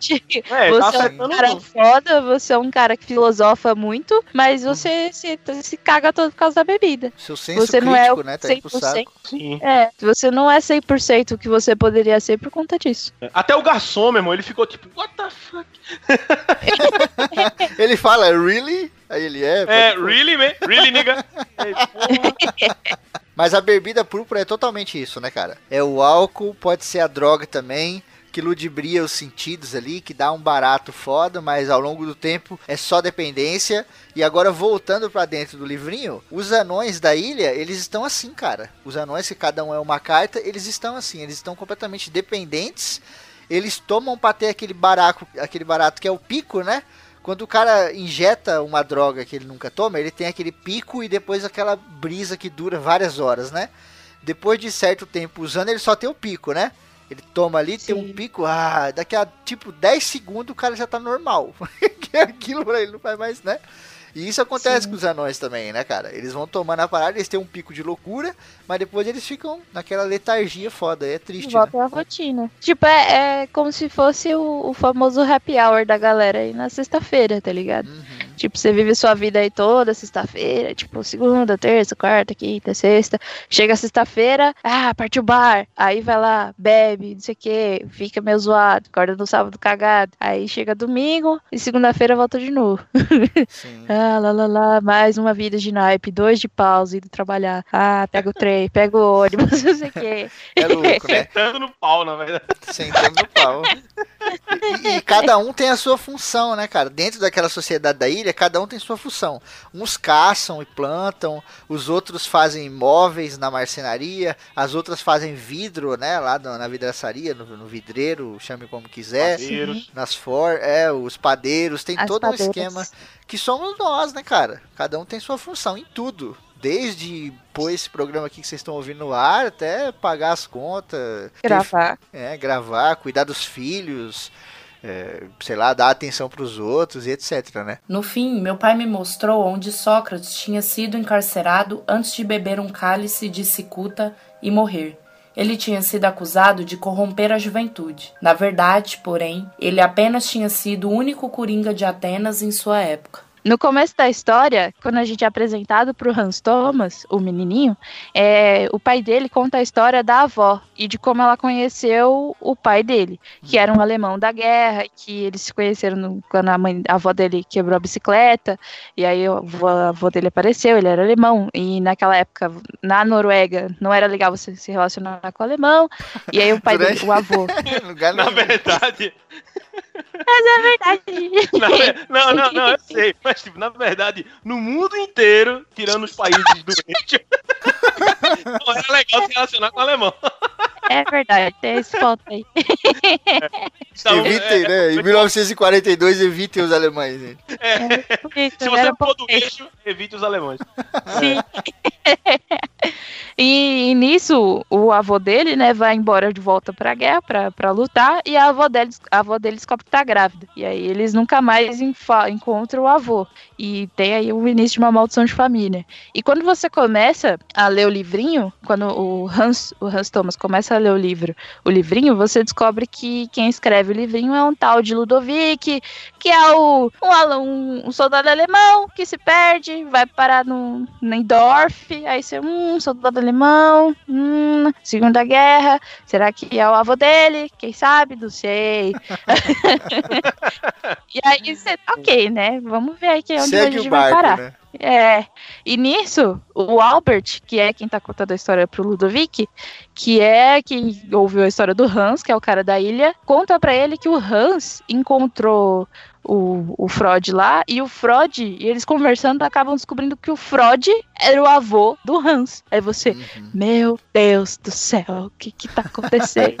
Momento, aquele momento família. Que é foda, que ele, eles, Hans e Freud, eles estão conversando, e aí eles, eles, na conversa, eles descobrem que eles, que eles são da Noruega, os, os dois, é, se, eu, se eu não me engano, lá de Lubeck, tá ligado? E aí nessa, nessa conversa eles descobrem da, da questão da, da, da mãe de não sei quem, da mulher e tal, que deixou o marido, o marido viajou e morreu no mar. E aí chega a conclusão do, do Linha Direta, que, meu Deus, eles são, eles são da família. Eu, caralho, que foda, né? Essa parte foi muito boa. Essa parte me foda, porque ele fala assim: Não, você sabe se o marido da sua avó era filho de. Não, eu não sei. Eu só sei que quando. Minha avó conta que quando ele foi se despedir dela, ele subiu no mastro e caiu lá de cima enquanto tava dando tchau e arrebentou o braço. Aí ele levanta-se o braço, todo arrebentado. Ele, tipo, esse aqui? Aí ele, eita, fofão! é muito Favorito! É muito foda, porque você fica, meu Deus, caraca. E isso que acontece dentro do livrinho, né? O avô encontrar o, o filho, o neto, aquela coisa toda, acontece também na vida real, né? Porque o Hans Thomas, a criança que tá lendo o livrinho, ele recebe esse livro de um padeiro dentro do pãozinho, como a gente falou, e esse padeiro é vô dele, né? E lá no, no final da história ele descobre isso. E durante todo o livro, o Dia do Coringa, tem essa relação do livrinho do pãozinho com a vida do Hans Thomas. Tipo, é o avô que descobre aquela coisa, é isso, é são as cartas, o que elas dizem, sabe? Elas dizem frases que refletem lá na vida do Hans Thomas. Tipo, tem uma das frases que eles dizem assim: Menino do norte vai para a Grécia procurar a mãe, uma porra assim, sabe? Vai para o país que do queria sul. se né? encontrar. País do Sul. É, Que- procurar a mãe que queria se encontrar. E ele, tipo, fica, caralho, meu irmão, como é possível? Eu tá lendo um livro que tá contando a minha história aqui enquanto eu tô andando de carro. É muito foda. E, tipo, aí entra a questão do, do, do calendário também, né? Porque o, o Freud, ele cria um calendário. Ele ficou lá, passou 52 anos na ilha, que são relacionados com as 52 cartas. E nisso ele cria é um calendário bizarro, muito louco, muito foda, de do é, relacionado com as cartas. né? Eu acho que eu não vou, não adianta eu tentar explicar o calendário inteiro aqui, porque senão vai ficar Vai dar um confuso. nó na cabeça, galera. Mas é muito foda, é gente. foda. Leiam o livro. Sim, leiam o livro. Vocês vão achar muito foda. Inclusive, queria dizer que hoje é o sexto dia do, do da sexta semana de pausa aí. Do- E se e a você não gente tá. entendeu, e você Lê o livro. pause no seu cu. Pausa seu cu. A gente tá no sexto ano de paus, de seis de paus. então são Cara. seis paus no seu cu. Nossa, cara, que que é isso? Ai, caramba. É, só por cima, assim, é, a ideia do, do, do Freud é que cada semana do ano tem uma carta, tem uma carta do, do baralho. Então, as sete, os sete dias, né? Você faz 7 vezes 56, tem 364. 364 são os dias do ano, só que o dia que sobra para dar os 365 seria o dia do Coringa, o fatídico dia do Coringa, que dá nome pro livro, etc. Então, nesse dia, é, tem uma festa que seria tipo o Réveillon, que é a data que vira, é, que vira o ano e aí começa a contagem de novo. Então, vai lá a contagem de novo lá, de A, semana, primeira semana de A, etc. E Mas aí, que dia que é o dia do Coringa afinal? É dia 29 de fevereiro? Dia 28 de fevereiro. 28 É de como se fevereiro. fosse de. E essa relação é muito foda, porque ele fala, o, o Freud, ele fala que a- os, os naipes das cartas, né? Os quatro naipes, tem relação com as estações do ano. Então, o ano começa sempre com as de ouros, e que é o ano que começa a primavera. E se você for parar pra ver, em fevereiro é quando começa a primavera na Noruega. Então, bate com essa questão do ano bissexto, que é o ano que sobra. Tanto que a cada quatro anos, a gente tem dois dias do Coringa, que é o seria o dia 28 e o dia 29. E aí o ano começa em 1 de março, no dia do Coringa. Sim. É muito foda. É Eu muito falei, meu cara. Deus, isso é muito foda! O livro todo, cara, ele é baseado em, em baralho, em cartas, em jogo, sabe? Em simbolismos, em naipes, em números. É muito do caralho. A construção que o, o Justin Garden aí, pronunciando da maneira errada, né? Porque a gente já falou que deve ser um palavrão o nome dele. A construção dele pra escrever esse livro deve ter sido muito monstruosa, cara. Eu não consigo imaginar, tá ligado? Ele deve ter feito uma puta de uma construção maneira no começo, de tipo, cara, são 52 capítulos que bate direitinho com as cartas. Cada capítulo é o nome de uma carta. Tem toda uma relação. O Hans Thomas, o pai dele, esse negócio de você ser o Coringa, de você estar por fora, né? O Coringa não faz parte de Sim. nada, ele tá por fora. E às vezes a gente se sente É. assim também na vida. Eu me sinto assim Sim. direto, principalmente aqui em casa. Quando tem festa, os bagulho, eu não gosto de ficar lá, porque eu sou obrigado com metade da família. então eu fico aqui de fora, cara, e eu fico pensando assim, caralho, velho, eu não. Sabe, eu não, não faço parte daquela parada que tá acontecendo ali. E a gente se, se sente assim, às vezes no trampo, na escola, né? Às vezes você não tem muito amigo na escola, alguma coisa assim, na faculdade, você fala, caralho, parece que eu não faço parte daqui. Eu tô aqui e não tô ao mesmo tempo. Sim, isso é muito foda. Eu imagino o quanto de matemática esse puto não, não, não usou, velho. Porque, meu irmão, se você não, se você não pegar direitinho, velho, essa questão dos anos, tá ligado? De tipo, não, tem que ser, tem que ser esse ano aqui, os caras vão ver mais 52 e tal, pra dar os, os 150 anos que passou, né? Desde, a, desde Freud até Hans Thomas, tá ligado? Toda a questão do baralho, das cartas, pra fazer essa porra desse. desse. desse calendário todo, tá ligado? Sim. Deve ter parado um tempo pra ficar fazendo conta e não sei o que, então pra aprimorar essas ideias dele, tá ligado? E, e juntar tudo, deve, ser, deve ter sido louco, velho. Sim, cara, Sim. nossa, eu não imagino o trampo que ele deve ter tido. E a satisfação também, né? Porque o próprio Sim. pai do Hans Thomas, né? O, o pai dele, depois que para de beber, ele olha e fala assim. O Hans Thomas conta pra ele, né? Pai, eu criei um calendário. ele contou uma mentira, É. né? Na verdade, ele leu no livrinho, só que ele fala que ele criou. E aí ele vai explica o calendário e o pai dele fala: Caralho, que foda, cara. Parabéns, você tem que registrar isso aí, porque ninguém nunca usou esse tipo de calendário. A gente já teve calendário dos romanos, calendário juliano, o cacete, mas esse tipo de calendário ninguém nunca usou. Eu acho que o, o Justin Gard deve ter falado assim, caralho, eu fiz um bagulho maneiro, cara. Que foda. Deve ter sido muito foda. Aham, Aquele sentimento E legal bom, que ele né, nasceu no ano de 1952. O é, Justin Gard? Tipo, o, o Justin Garden, é, nasceu em 1952. Eu falei, olha aí, será que ele tirou daqui? Ou será que não? Aí eu fiz as contas, tipo, Acho que eu parei pra fazer as. eu parei pra fazer as contas, tipo, desde o do ano que o Freud chega na ilha até a hora que o Hans Thomas vai pra viagem. Eu falei, não, eu vou fazer as contas, deve ter um 1952. Aí não tinha, eu falei, droga, bosta.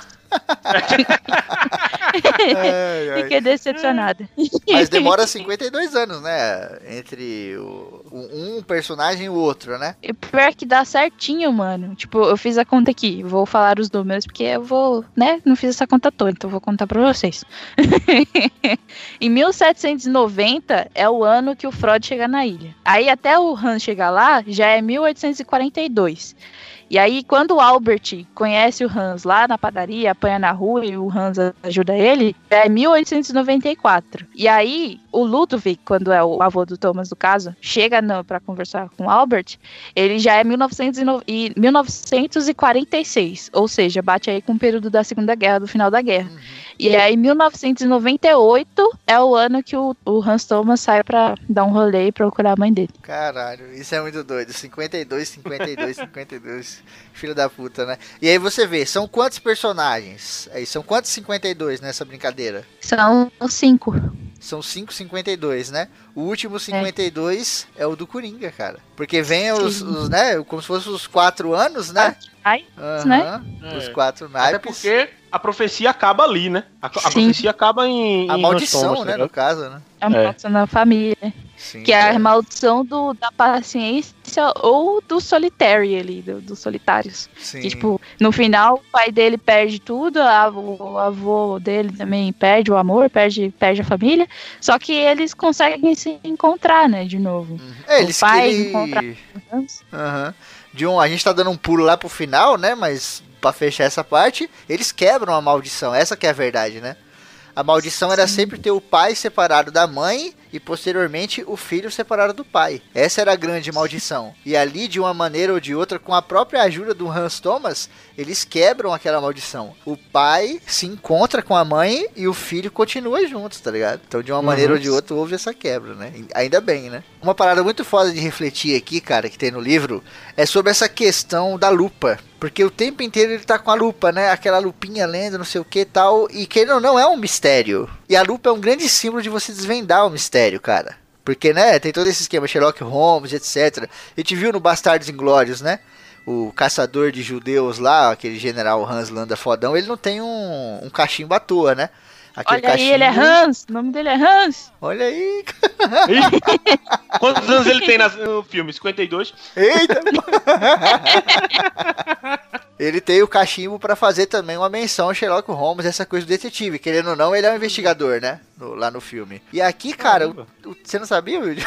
O Wilde falou, Eu caramba. tô percebendo isso. Eu tô percebendo isso agora, é verdade, velho. Senhor Tarantino, filha da puta. Ai, Tarantino é foda. Quando o Wilde fala baixinho assim, caraca, velho. É, É que meu cérebro ele tá colado na parede agora. minha Aí eu tô tipo. É, cara, isso é muito doido porque é aquela parada, né? Meu, ele tá o tempo inteiro com a lupa na mão, tentando desvendar aquele mistério. E é como se ele tivesse realmente, né, andando por aí com a lupa, tentando achar uma pista aqui, outra ali, e o Hans Thomas vai encontrando as pistas dentro do livro. E o livro vai falando com ele, vai jogando uma coisa aqui, uma coisa ali, ele vai entendendo tudo. Até que mesmo que inconsciente, ele começa a perceber o que, cara, essa parada aqui tem a ver com a minha vida, só que eu não quero que minha vida seja igual a desses caras, porque esses caras todos tomaram no cu. tá ligado? O Freud ficou Ficaram ali, né? presos Dorf, fazendo meu. pão. E outra, pior que isso, ficaram sozinhos. A grande questão Sim. da história é essa, todos eles ficaram sozinhos. O Freud ficou um tempão sozinho, lógico, acompanhado dos anões, mas os anões, sabe, é a mesma coisa que nada. Eu, eu acho que Deus, se existir mesmo, aquela, aquela coisa, ele deve se sentir um pouco assim, tá ligado? Tipo, ele criou a humanidade, cara, ele criou o homem e tal, e em um determinado momento as pessoas pararam de se questionar e começaram a funcionar entre naipes, casas, números na rotina, e ninguém mais se questionou de nada, ninguém mais perguntou de nada, e ele deve olhar e falar assim, caramba, velho, essa galera era tão interessante, tá ligado? Eles eram tão... Eu olhava pra eles e eu falava assim, caramba, eu vou ter companhia. Só que agora, mano, ele tem a casinha dele lá em cima, lá longe do povoado, né? A casa do Freud é longe do povoado. Um, mais uma brincadeira aí de como ele tá destacado. Ele, na verdade, é um pouco coringa, né? E ele fala assim, caramba, essa galera não é interessante, cara. Eu tô me sentindo tão sozinho quanto eu tava antes de criar eles. E Deus talvez se sinta um pouco assim também, né? Olhando pra E- todo mundo e falando, porra, eu tô sozinho de verdade, porque eu não posso aparecer pra eles, né? Do mesmo jeito que o Freud fala, eu não posso que- deixar que eles saibam. Imagina se Deus vem, pá, desce na terra um tiozinho de barba e fala, gente, eu sou Deus, criei todo mundo. Imagina o caos que isso ia causar em Não, tudo. Tem merda, um. Tem até um vídeo do Porto dos Fundos, que não é muito parâmetro, mas é engraçado. Que é tipo, Deus no meio da galera, assim. Ele desce e fala assim: aí, gente, eu sou Deus. Ele, você é Deus mesmo? Então, se você é Deus mesmo, então tira minha dor de barriga. Aí ele tira a dor de barriga. Ele, não, não, não, isso não é possível, não. Então, você é Deus mesmo, você vai fazer o virar rei, não sei o que, não sei o que. Ele vai lá e faz. Eu, não, não acredito, não. É tipo, é que a galera continua sem acreditar, sabe? Tipo, eu acho que se acontecesse, ia virar, tipo, ia ser mais ou menos isso, sabe? Deus ia Sim, chegar. ser, e a ia ser até pior, ia porque imagina, as pessoas iam querer manter Deus no seu país, tá ligado? Onde Deus Sim. ficasse, ia ser- isso ia ser motivo de guerras, cara. Nego já rouba coisa de tudo que é lado. Nego ia querer prender Deus, nego ia querer matar Deus. Nego ia querer fazer, sabe? Então, no- o livro todo faz essa brincadeira. E o Freud o tempo inteiro ele fica nessa. Meu, criei a galera, eles são maneiros, tá aí, mas eu tô sozinho de qualquer forma. Quando o Hans chega na ilha, ele fala: Caralho, velho, não acredito, você, você tá aqui, que legal, eu vou conversar com alguém, né? Só tem maluco nessa porra. É uma pessoa de verdade, socorro. E outra coisa, e outra coisa, até mesmo ver como, como as coisas mudam com o tempo, tá ligado? É, ele, ele primeiro ele adorava a, a companhia dos anões é, na cabeça dele, beleza. Depois os caras saem pra vida real. E aí, tipo, eu imagino que no começo era bom porque a, a- é, eles foram criando as coisas, tá ligado? Criaram as casas. é, o, o Freud ali, pô, vou ensinar, ó, vocês aqui de copas, eu vou ensinar vocês a, a- ao vidro. Fazer não é, pão. De, É o pão? Copas é pão, é. Pronto, De vocês vão ser é os vidro. padeiros. Aí os de ouros eu- vai ser vidro. E ele começa a delegar as coisas, não sei o quê. Até que todo mundo, tudo fica certinho, tá ligado? Vamos, aí a gente pode até fazer o paralelo daqueles dos sete dias, da criação, não sei o que e tal. E aí vamos dizer assim, no dia do descanso dele, ele meio que percebeu, do dia do descanso, dizendo assim, no dia que tava tudo certo já naquela vila dos anões, ele percebeu que, caralho, velho, é tipo, já deu aqui, tá ligado? A galera, a galera é bizarra, depois que ele conheceu todo mundo, que ele viu que era um bando de maluco, tá ligado? A galera é maluca, eles não falam coisa com coisa, tá ligado? E, e, tipo, aí teve todo aquele negócio com Coringa, com a bebida púrpura, que eles ficaram mais lelé ainda. Aí, meu irmão, você vê que até tem umas observações, é, é, é, pouca, é bem pouco assim que eu, eu achei isso no livro, de que de como, como o Freud ele trata os, os anões, tá ligado? E tipo, ele tá pouco se fudendo agora, tá ligado? A galera, os anões eles vêm bem felizinho lá pra ele, eles vêm, para com essa porra! E eles param, tá ligado? eles vêm falando não sei o que, aí, ô, ô, para com isso aí que eu não. Chega, aí eles, tá bom, aí para, tá ligado? O, o, Trata o como se Hans. animal né? de estimação, né? É, é, o Hans ele percebe, tá ligado? Que, tipo, agora o Freud, os anões, a relação Freud e anão, tipo, ele, ele não. Ele não tem mais aquele, aquele afinco que ele tinha, tá ligado? Como ele contou na Sim. história. Só foda-se. Até tem a, é quando ele chega, que o, o, o Freud leva ele pra, o Hans pra casa dele, o Coringa vai junto. Aí o, o Freud mesmo que faz que nem o, o Pedro falou, parece cachorro. volta, volta pra baixo. Sai. Você não vai ficar aqui não, sobe. Você não vai Show, ficar aqui ouvindo a show, conversa não. Show. Ai, cara, mas é. Eu tenho muita pena do Freud, sabe, cara? O Freud, pra mim, é o cara mais. Talvez o mais triste do livro, assim. É, é o que mais fudeu, né? Passou É, 52 anos sozinho. E é o que mais tinha boas intenções ali. Tem uma hora que ele fala pro Hans, né, lá na ilha. Ele fala assim: Isso aqui que você tá vendo, cara, são os resquícios do que já foi bonito. Essa galera que você tá vendo. E fazendo a brincadeira com Deus de novo, né? A gente vê muito futuro, Black Mirror, não sei o que, Cyberpunk. A galera, nossa, eu adoro o Blade Runner, o caramba tal. Se Deus pudesse olhar para aquilo, pra esse tipo de sociedade, até pra nossa mesmo, e pudesse contar pra algum amigo dele, ele ia falar: Cara, você tá vendo isso aqui? Isso aqui são os resquícios do que essa galera já foi, mano. Que essa galera já foi foda. Esses malucos pintavam, esses malucos faziam uns bagulho foda pra caralho, refletia, não sei o que. Agora, nego, fica o dia inteiro pra lá e pra cá, estudando, trabalhando, dormindo, comendo, cagando, estudando, trabalhando, dormindo, comendo, cagando. E é foda, é triste de pensar, né, cara? Porra, a gente é resquício, né, cara? A gente é praticamente um resquício. E essas sociedades futuras e- serão, né, mais ainda. Ah, e outra coisa, o Freud, ele não tinha intenção nenhuma de tipo de, de fazer o ter o comando, o autocomando da ilha, tá Uhum. ligado? Ele não era um deus, é, tipo, ele não, ah, agora você, eu criei essa galera, você é o né, meu? deus, é, você é o deus dessa galera, tá ligado? Ele não, não, não foi nada disso, tá ligado? Ele, pelo contrário, ele, meu irmão, esse era o, era o, era o maior pesadelo dele, tipo, putz, um dia que essa galera descobrir que fui eu que criei e vai dar merda, tá ligado? Assim como Uhum. deu merda. Sim, sim. Tem toda a questão do livre-arbítrio também, né? Ele nunca quis impor nada a ninguém. Falou, mano, vive aí do jeito que vocês quiserem. E- E já era. É. E ele não impediu. Ele não impediu, ainda tem isso, tá ligado? Porque ele podia ter falado, é, não sei o que, e, sei lá, enforcado, cortado a cabeça do. do. do, Do Coringa, Coringa. tá ligado? Uhum. É, e dava uma desculpa, foda-se, tá ligado? Não, ele, ele nem impediu. E- Enquanto a galera tava falando lá a frase, tipo. É, os, do jogo do Coringa, tá ligado? Ele ouve as coisas e fala: caralho, velho, fudeu, tá ligado? A gente Mas até fica nada, pensando, não. né? Porra, faz alguma coisa, mas ele não faz Pois é, nada, tá né? ligado? Caramba, e agora? Não, velho, não fez nada. Que tiver que o que tiver que tem que ser, vai ser, tá ligado? O que tem que Sim, ser, vai ser. o, o que liga com Deus novamente, né? A galera às vezes fica, ah, por que, que Deus não faz isso? Por que, que Deus não faz aquilo? Não acaba com guerra, não dá um raio, não sei na onde, não sei o que e tal. Ele fala, não, cara, se eu criei essa galera, não foi pra ficar, sabe, metendo o dedo... Interferindo, né? É, faz, eh, tipo, eu criei uma galera pra fazer companhia pra mim. Eu não quero eu mesmo ser minha companhia, tá ligado? Então deixa eles viver como eles quiserem e tal. Se vão pra um caminho bom ou pra um caminho ruim, aí fazer o quê, né? Paciência, né, cara? Este mundo, pensei, é um milagre tão fantástico que diante dele a gente não sabe se ri ou se chora.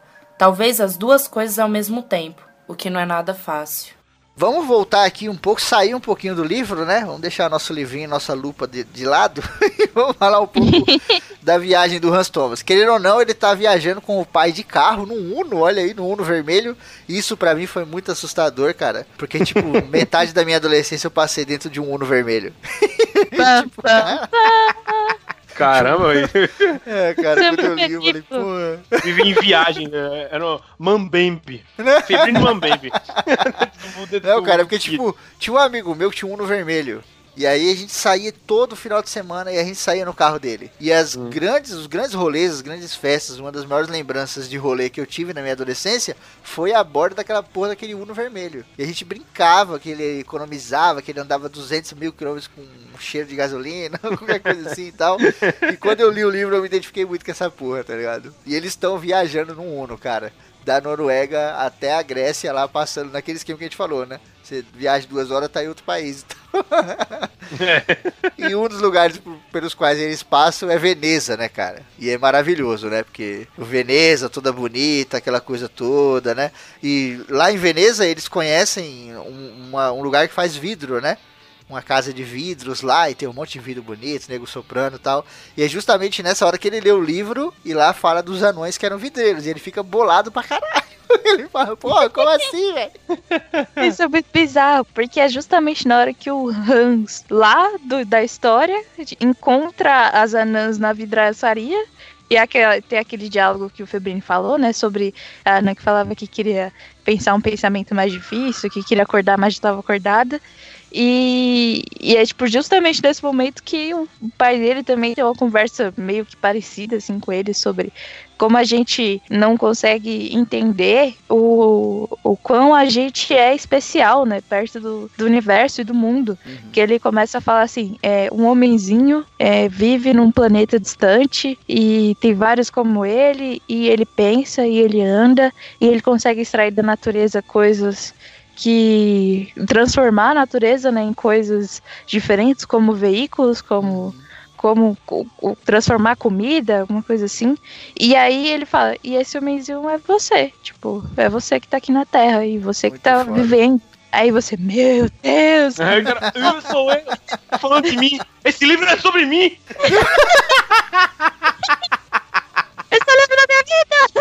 Ai, caralho, isso é muito bom, cara.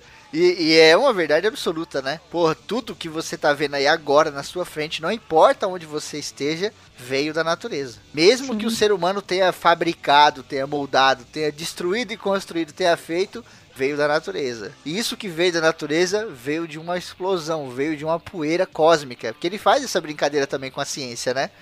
Ele faz esse negócio tipo, meu, a gente veio do mesmo lugar. A gente é um aglomerado de poeira. Você aí que tá ouvindo esse programa é um aglomerado de poeira cósmica, velho. Você nunca parou pra pensar nisso? você é Você era uma isso, estrela. tá ligado? Exato, você era uma estrela aí. Ou você era uma massa, uma maçaroca gigante que explodiu em algum momento, né? Ele fala dos ancestrais também, né?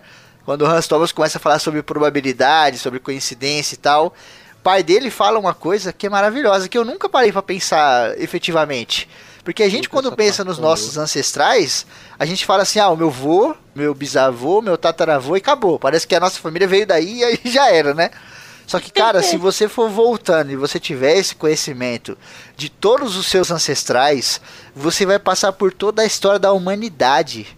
Você vai voltar Sim. lá na Primeira Guerra, na Guerra dos 100 Anos, voltar em sociedades de Roma, Idade Média, Grécia, o cacete, no Egito, tudo, sociedades incas, dos índios, o cacete. Você vai voltar tanto e sempre vai ter um ancestral seu. Se lá atrás, um desses ancestrais, se você colocar numa filha, vai ter, sei lá, 5 mil. Se lá atrás um deles tivesse morrido, você não existiria.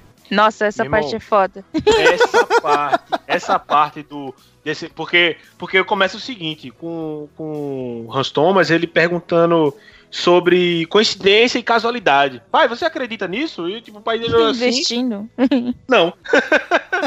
Aí, tipo, ele, tem toda essa conversa de, tipo, de, de como as coisas acontecem, tá ligado? De Tudo que o Febrino falou aí, dos ancestrais e tal, de que a vida, a sua vida é, veio de uma parada que aconteceu e não sei o que, e se tivesse um bloqueio aqui, fudeu. Ah, eu, você não existia, eu não existia, meu avô não existia, e assim por diante. E, e eu li essa parte e falei, caralho, velho, isso é muito bom. E, eu- tipo, é foda o jeito como ele coloca, né? Ele fala assim: Uhum. a sua vida esteve em risco milhares e milhares de vezes Sim. sem você saber. E você, meu Deus. Ele fala da peste negra, ele fala do. é, das guerras, né? E, tipo, você fez uma- assim: tipo, na, durante a peste negra, tipo, metade da Europa foi dizimada. Se o seu avô, sua tataravô daquela época tivesse morrido ali, você não ia estar aqui. É, meu É, irmão. sim. Ele fala outra Isso é coisa foda. também de tipo. Primeira, na primeira guerra, ah, na segunda guerra, por exemplo, tá ligado? Você podia ter ancestral de ambos os lados, tá ligado? Você teve ancestral do- dos dois lados. Se um deles tivesse morrido, já era, tá ligado? Você, Sim. caralho, é muito foda. Sim, cara, isso é muito doido. E a gente não pensa nisso, né? Você nunca Uhum. pensa, é o que eu falei, tipo, pô, bisavô, tataravô, não sei o quê, mas, cara, tem uma genealogia gigante. E lá atrás, se um deles tivesse morrido, acabou, você não existiria, velho. Nenhum Sim. dos seus antepassados existiria. Ia quebrar uma fileira de 5 mil pessoas, porque um morreu lá atrás. E quando você vê uma pessoa que morre hoje e não deixa descendente, alguma coisa do gênero, tá quebrando essa possível fileira, tá ligado? Pode ser que os Sim. meus filhos, os meus é, ascendentes, no caso, né? Eles vejam um futuro foda, vejam colônias em Marte e um monte de coisas que eu queria ver e não vou poder ver. Mas, tipo, se eu morrer sem deixar ninguém, vai quebrar toda essa fileira. E caralho, É isso é muito, muito foda, cara. Isso é muito profundo. Isso vale tanto pra vida quanto pra qualquer coisa, no trabalho, uma série de outras coisas, sabe? Tudo tá intercalado. Acontece um negocinho lá na frente e você acha que, puta, que coincidência, que coisa terrível. Não, cara, olha pra trás. Tem uma cabeçada de cadeia de evento que levou você pra aquele lugar. né? Isso aqui, Sim. sabe, não aconteceu. Você não ganhou uma promoção à toa. Você não tomou uma bronca à toa, tá ligado? Tem uma cadeia. Ah, mas eu tomei uma bronca injusta. Mas tem uma cadeia de coisas que fez você chegar aí. Provavelmente você já tava fazendo merda, você já tinha dado algumas mancadas menores que chegou nessa hora uma coisa que você pode nem ter culpa, você levou a bronca, tá ligado? Porque tem toda uma cadeia de coisas atrás, né? Isso é muito foda. Senti essa direta. É, direto pra todo mundo, porque todo mundo já passou por isso, tá ligado? É aquela É eu, só história. fiquei, do- eu só fiquei ouvindo aqui. Eu... Eu tá- É. é. brincadeira. Não, mas é, é direto pra todas as pessoas do mundo, porque todo mundo já passou por isso, meu. Não tem jeito, em um momento ou em outro. É aquela história do lobo, lembra do menino do lobo lá? Ô mãe, Sim. pai, tem um lobo aqui, aí vai lá, haha, enganei todo mundo, não tem nada e tal. Daqui a pouco tem uma porra de um lobo de verdade, o moleque chama e nega, ah, tomar no cu, esse moleque tá me tirando de novo. Não vou, o lobo vai e mata o moleque, né? Quer dizer, você às vezes faz tantos errinhos bobos que ninguém fala nada, que lá na frente, quando acontece um erro e nem é culpa sua, nego vem e fala, puta que pariu, você é foda, você, tá ligado? Descarrega, e aí você vai falar o quê? Aham. Você tá errado. você tá errado mesmo estando sem culpa. Eu trabalhei na Natura e tinha um cara lá que trabalhava com a gente que roubava coisas, mas ele roubava coisas muito simbólicas, assim. Tipo, ele roubava uma caneta, roubava um lápis, roubava um durex. Mas já tava errado só por roubar. E aí a gente sabia, todo mundo sabia, mas puta, o cara tinha família, o cara era pobre, ninguém falava nada, e todo mundo com dó, aquela coisa. O cara roubava papel higiênico, maluco. Ele pegava papel higiênico do banheiro e levava. E a gente não falava nada, tá ligado? A gente com dó, aquela coisa.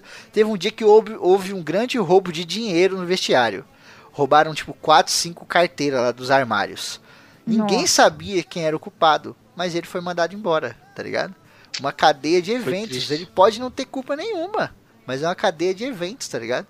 E depois ele reclamou, ele se queixou com a gente lá, pô, cara, é injusto, sei que, sei que. Eu falei, cara, é isso aqui, a história é essa aqui, ó. Pá, pá, pá, uma coisa leva a outra. Hum. Você pegou um Durex que já tava errado, você já tava errado. Por causa disso, você já devia ter sido mandado embora. Mas você ainda não foi porque a gente, né, ficou de boa tal. Mas quando aconteceu uma porra dessa mais séria, que aí veio polícia, o caramba, você se fudeu, né, cara? E você vai falar o quê? Você vai falar que você nunca tinha roubado Durex e nada? Porque, tipo, daquele negócio, tinha 200 funcionários, ninguém nunca roubou nada. Teve um cara que roubou. Esse cara vai se fuder. É. Na empresa aconteceu o mesmo, velho. É foda isso. É foda. Tipo, você vai deixando e tal, mas chega uma hora que fica impraticável e, homem, infelizmente, até a próxima. Tchau, É foda, tchau, cara. querido. cadeia de eventos, né? Que é o que trouxe a gente aqui. Uma cadeia de eventos gigantesca, de um monte. Puta, eu teria muita vontade de, de tipo, olhar pra trás com certeza e ver quais eram os meus antepassados, assim. Seria foda, né? Tipo, imagina você ligando e passando pela né? história. É. Ou só de tipo- você saber mesmo, né? Puta, eu tive um ancestral É. que foi um viking, que lutou contra os. Na guerra lá contra os ingleses, caralho, ia ser do caralho. Tipo, imagina quantas histórias, tipo, iguais a, a do avô do Thomas não tiveram. Tipo, você descobrir que a sua avó era uma índia e seu avô era um português, ah, ou então que seu avô era, tipo, um viking, e aí sua avó era, tipo, uma britânica que se apaixonou e não sei o quê. E você, meu Deus, que foda! Ou, tipo, sei lá, né? seu tata- tataravô era um rei africano de uma tribo e sua avó era de outra tribo e não podia ficar junto. E meu Deus, Sim, é esse né, cara cara? me Cara, você. isso, isso deixa a, a sua vida muito mais interessante, tá ligado? Às vezes, às vezes você se queixa de que, porra, eu vivo numa rotina do caralho, não sei o que, não sei o que. Mas você mal sabe que, tipo, muita. Teve, teve variáveis pra caralho, tá ligado? Pra você estar aqui hoje Sim. fazendo sua vida chata, tá ligado? Mas que, vamos dizer assim, porra, o cara era um viking antes, mas ele. Mas ele. Mas ele, sei lá, tinha que invadir a- a- a a Inglaterra, porque se ele não fizesse, ele ia morrer de frio. no país dele lá, ele, porra, é foda, eu tenho que ir, tá ligado? E aí disso aconteceu um monte de coisa, tá ligado? Até hoje, até aqui. o, Sim, o cara, sol nossa, se põe isso é muito fantástico. é, várias vezes, pois é, velho, muito foda. Sim, esse aí, tipo, sei lá, você imagina, puta, eu, tive um ancestral que foi, sei lá, um, um maluco lá do Egito, que ajudou a construir as pirâmides. E aí teve um Sim. dia que no meio da construção caiu um bloco. E aquele bloco, tipo, caiu 2 milímetros pro lado dele, assim. Tipo, por conta de Ih. 2 milímetros, ele salvou a vida de, sei lá, 50 gerações. E eu tô aqui porque aquela porra passou a 2 milímetros dele. Tá ligado? Sim. E aí, o filho do filho do filho do filho do filho dele tava lutando em Roma e veio uma flecha. E aquela flecha foi desviada pelo vento e pegou no braço. Porque ali ia pegar no pescoço e ia matar o cara. Por conta de um sopro de vento, você tá aqui existindo. Isso é muito doido, né, cara? Isso, é, muito, doido, foda. velho. Isso Como é muito o Yuri doido. falou, valorize a vida, né? Deixa a vida da gente muito É. mais preciosa. Sim. Deixa a vida me levar. Ô, livro foda da porra! Muito bem, senhoras e senhores, essa aqui é a parte A, né? Final da parte A aí, não esquenta a cabeça, no meio da semana vai sair a parte B. Então, essa semana vai ter um ACC só com duas partes, né? Se você não leu o livro, não gosta de filosofia, não fica triste, vai ser só uma semana normal. Semana que vem tem outro programa, mas fiquem ligados aí que no meio da semana a gente chega com mais cartas aqui falando sobre o dia do Coringa. É, que lindo. Dois programas sobre esse programa. Dois programas, dois programas. Isso,